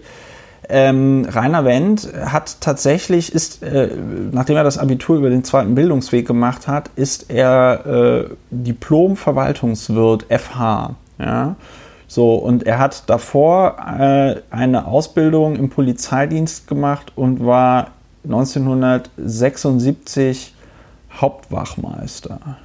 Also so. Diplom-Verwaltungswirt FH, das ist höchstwahrscheinlich äh, ein, einer äh, ein, im Rahmen seiner Polizeiausbildung ja. äh, an irgendeiner öffentlichen Verwaltungshochschule oder so etwas erworben. Fachhochschule für öffentliche Verwaltung, genau. Ja, ja, das, diesen Abschluss kriegt man, wenn man da bei der Polizei ein bisschen studiert. Ne? So, und, ähm, Was okay ist. Also. Nee, das ist, nein, ich will jetzt nichts, ich will jetzt nichts gegen den äh, ähm, Beruf des Diplom-Verwaltungswirtes sagen. Ich will nur sagen, dass du als, wir können ja mal ein anderes Beispiel nehmen, der Staatssekretär für Inneres im Land Berlin in der Senatsverwaltung für Inneres ist der Thorsten Ackmann. Und Thorsten Ackmann ist halt ein äh, Jurist und hat vorher auch schon an anderen Stationen in anderen Ministerien äh, gearbeitet und kennt sich halt, was diese Rechtsgebiete aus äh, angeht, kennt er sich halt aus. Und der Punkt ist halt der, wenn du Staatssekretär bist, äh, ist es ja im Grunde genommen deine Aufgabe, einen ganzen Strang aus Abteilungen innerhalb des äh, Ministeriums zu managen. Das kann der. Moment mal. Moment mal. Und, das war ironisch. Ach so, okay. Ich, das ist jetzt äh, Demenz Podcastis oder irgendwie ja. so. Ich habe das jetzt nicht mehr verstanden. Äh, und äh, Rainer Wendt fehlt nicht nur formal, sondern ich glaube auch tatsächlich einfach. Nee, formal fehlt sie ihm nicht, weil er natürlich mit seinem Diplom wahrscheinlich alle Voraussetzungen, nee, Staatssekretär hat gar keine Voraussetzungen, als politischer Beamter ist. Du ihm fehlen da alle Qualifikationen, die man bräuchte, um diesen Job auch nur halbwegs ordentlich auszuüben, weil du am Ende des Tages immer derjenige bist, der für die juristische Expertise deiner Mitarbeiterinnen und Mitarbeiter ähm, äh, gerade stehen muss. Ja. Das ist ja der Punkt. Ja. Das Hauptdefizit hat er, glaube ich, ähm, auf dem Feld äh, des Respekts vor dem Recht. Weil Rainer Wendt so vom Typus her der, der Gefühlsjurist. Ja. Wir haben ja bei dem äh, obersten Innen, Innenminister, dem des Bundes, haben wir ja auch häufig attestieren und konstatieren müssen, diese Problematik, dass der, der Respekt vor dem Recht fehlt.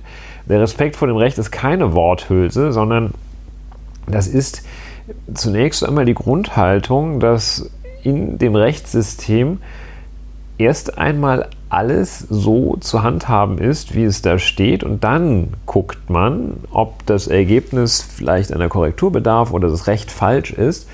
Aber nicht zuerst guckt man und sagt, das kann wohl nicht sein, muss so einen Weg geben, hier so dem eine härtere Strafe einen Weg geben. geben, dem hier mal die Hand abzuhacken. Äh, das, äh, und dieser Respekt äh, fehlt ihm und ein Innenminister, der also ein, eine reine Polizeikarriere und eine Polizeigewerkschaftskarriere hingelegt hat, ähm, ist ja, völlig richtig. Äh, ja, ist äh, ohnehin schon, schon schwierig, jedenfalls äh, für eine breitere Verwendung im Innenministerium. Und selbst wenn es also ausschließlich um Polizeifragen geht, ist es doch auch nicht gut, wenn da einer so aus dem äh, aus, aus dieser Tendenz Truppe kommt. Nun ja, man muss also das dazu, ist ja und man muss und man muss weiß auch dazu nicht, was er sagen, sich dabei gedacht hat. ne? wer Der Herr Haseloff. äh, Ja, ich weiß nicht, ob das der Herr Haseloff, ja, ja, in meinen Augen, Ja, der muss ja Augen jedenfalls sind das jetzt ernennen, einfach irgendwelche CDU-Connections, ne? Also ich sag mal, ähm, das ist insbesondere, wenn man sich die Figur Rainer Wendt anguckt und wie abfällig der sich in der Vergangenheit über Politikerinnen und Politiker äh, ähm, äh, geäußert hat und wie er sich da also auch insbesondere über Frauen wie Claudia Roth ausgelassen hat, ist das schon also wirklich sehr, sehr bemerkenswert, ähm, wie er dort, ähm, wie er dort also äh, jetzt selber da an die Fleischtöpfe ran will, was ähm, meiner Meinung nach tatsächlich auch ähm, was meiner Meinung nach tatsächlich auch wieder dieses, dieses Vorurteil, was ich habe, ja auch so ein bisschen bestätigt, der, dass es viele Leute gibt, wie zum Beispiel auch Donald Trump, ne, die reden vermeintlich über andere, ja, äh, beziehungsweise die meinen vermeintlich andere reden, aber die ganze Zeit über sich. Ne? Also was Rainer Wendt dann dort überall kritisiert und so, ähm, hat er ja jetzt auch keine, ähm, hat er ja jetzt auch kein ähm, Problem damit, die, äh, ja, dort diesen Posten einzunehmen und sich zu fragen, ist das überhaupt gerecht, dass jetzt jemand wie er äh, auf einmal mit so einem Posten belohnt wird, obwohl ihm da vollkommen die Qualifikation für fehlt.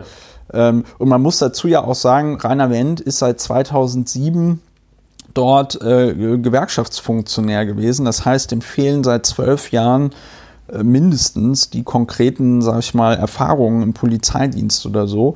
Ähm, ich sehe das nicht wie Rainer Wendt, äh, vollkommen frei von juristischer Expertise, wie der dort äh, gut sein, ähm, sein, sein Minister dort beraten soll. Ich denke, das wird damit enden, dass der da jetzt anfängt und dann macht er wieder ein bisschen Randale öffentlich und dann wird er da relativ schnell zurücktreten müssen, weil er irgendwie sich in ein äh, Fettnäpfchen da äh, reinsetzt. Aber vielleicht ist das auch tatsächlich irgendein Move. Vielleicht wird er auch so ein rechter Abräumer da für die, für die CDU, die sich doch in einer Kenia-Koalition befindet. Tatsache. Oder rein soll, ich weiß gar nicht, wie es da steht. Ja, Rainer Wendt, also das ist nicht gerade erste Wahl. Äh, Das ist ein, ein Populist gleichzeitig, so ein Mann, der mit solchen Sachen durch die Gegend läuft, dass man doch einfach nur mal ein bisschen besser aufpassen soll, dann läuft schon. Ja, nicht schön, kein schöner, kein schöner Abschluss, Rainer Wendt. Ja, Aber es kann ja nur aufwärts gehen. es kann nur aufwärts gehen. Ich muss jetzt noch mal ganz kurz gucken, wie er. Äh, Wir fasern uns etwas wir raus. fasern uns etwas raus, aber ich muss noch, weil das, was, was genau, das habe ich richtig in Erinnerung, was er über Claudia Roth dort sagt, das ist nämlich auch. Ja, sag mal. In einem Interview, das ist jetzt Wikipedia, in einem Interview gegenüber dem Nachrichtensender N24 äußerte Wendt mit Blick auf Claudia Roth, dass er keine Abgeordnete brauche. Das ist schon mal also auch ein, ein bemerkenswertes Selbstverständnis von Rainer Wendt, dass er das zu einer gewählten Volksvertreterin sagt. Er brauche keine Abgeordnete, die an einem, die am, die am einen Tag kreischend auf irgendwelchen Gleisen sitzt, was sie, glaube ich, in den letzten 20 Jahren nie gemacht hat. Und ich glaube, wenn sie auf Gleisen gesessen hat, hat sie nie dabei gekreischt. Und die Polizei nervt kurz darauf bei linksradikalen Demonstrationen mitläuft, was immer das ist, um am nächsten Tag wieder als Vizepräsidentin des Deutschen Bundestags äh, im Parlament sitzt. Ja, das ist So. klares AfD-Niveau, wenn man Äh, da von Niveau sprechen kann. so. Aber das ist, Also, Das ist und ich so. finde, wenn man sich so abfällig über Volksvertreter äh, und Volksvertreterinnen äußert, ähm, dann verbietet sich, dann verbietet sich da automatisch eine höhere Position im Staatsdienst. Ja, also der hat ja auch Wolfgang Thierse beleidigt und alles Mögliche, hat den zum Rücktritt aufgefordert, weil er bei einer, Na er bei einer Nazi-Demo blockiert hat und irgendwie so. Ne? Also ja, sehr unangenehmes Ende hier mit Rainer Wendt. So, wir fasern uns raus. Dann verabschieden wir uns jetzt einfach. Ja, Liebe Hörerinnen und Hörer, das war mit die, optimistischen Grüßen. Mit vielleicht. optimistischen Grüßen, auch wenn man das in der heutigen Folge nicht so gemerkt hat. Das war die, äh, ich glaube, 36. Folge von Lauer und Wiener. Äh, freut mich, dass ihr es bis hierhin geschafft habt. Äh, bleibt uns äh, gewogen, ja. Äh, empfehlt uns weiter und äh, guckt doch einfach mal auf der äh, Webseite, wie ihr diesen Podcast unterstützt. Und dann hören wir uns nächste Woche wieder äh, oder übernächste. Mal schauen. Ich glaube, nächste. Ist auch egal. Ähm, wir hören uns Bald. wieder. Bald, genau, bald. Ähm, bei Lauer und Wiener. Macht's gut. Tschüss. Tschüss.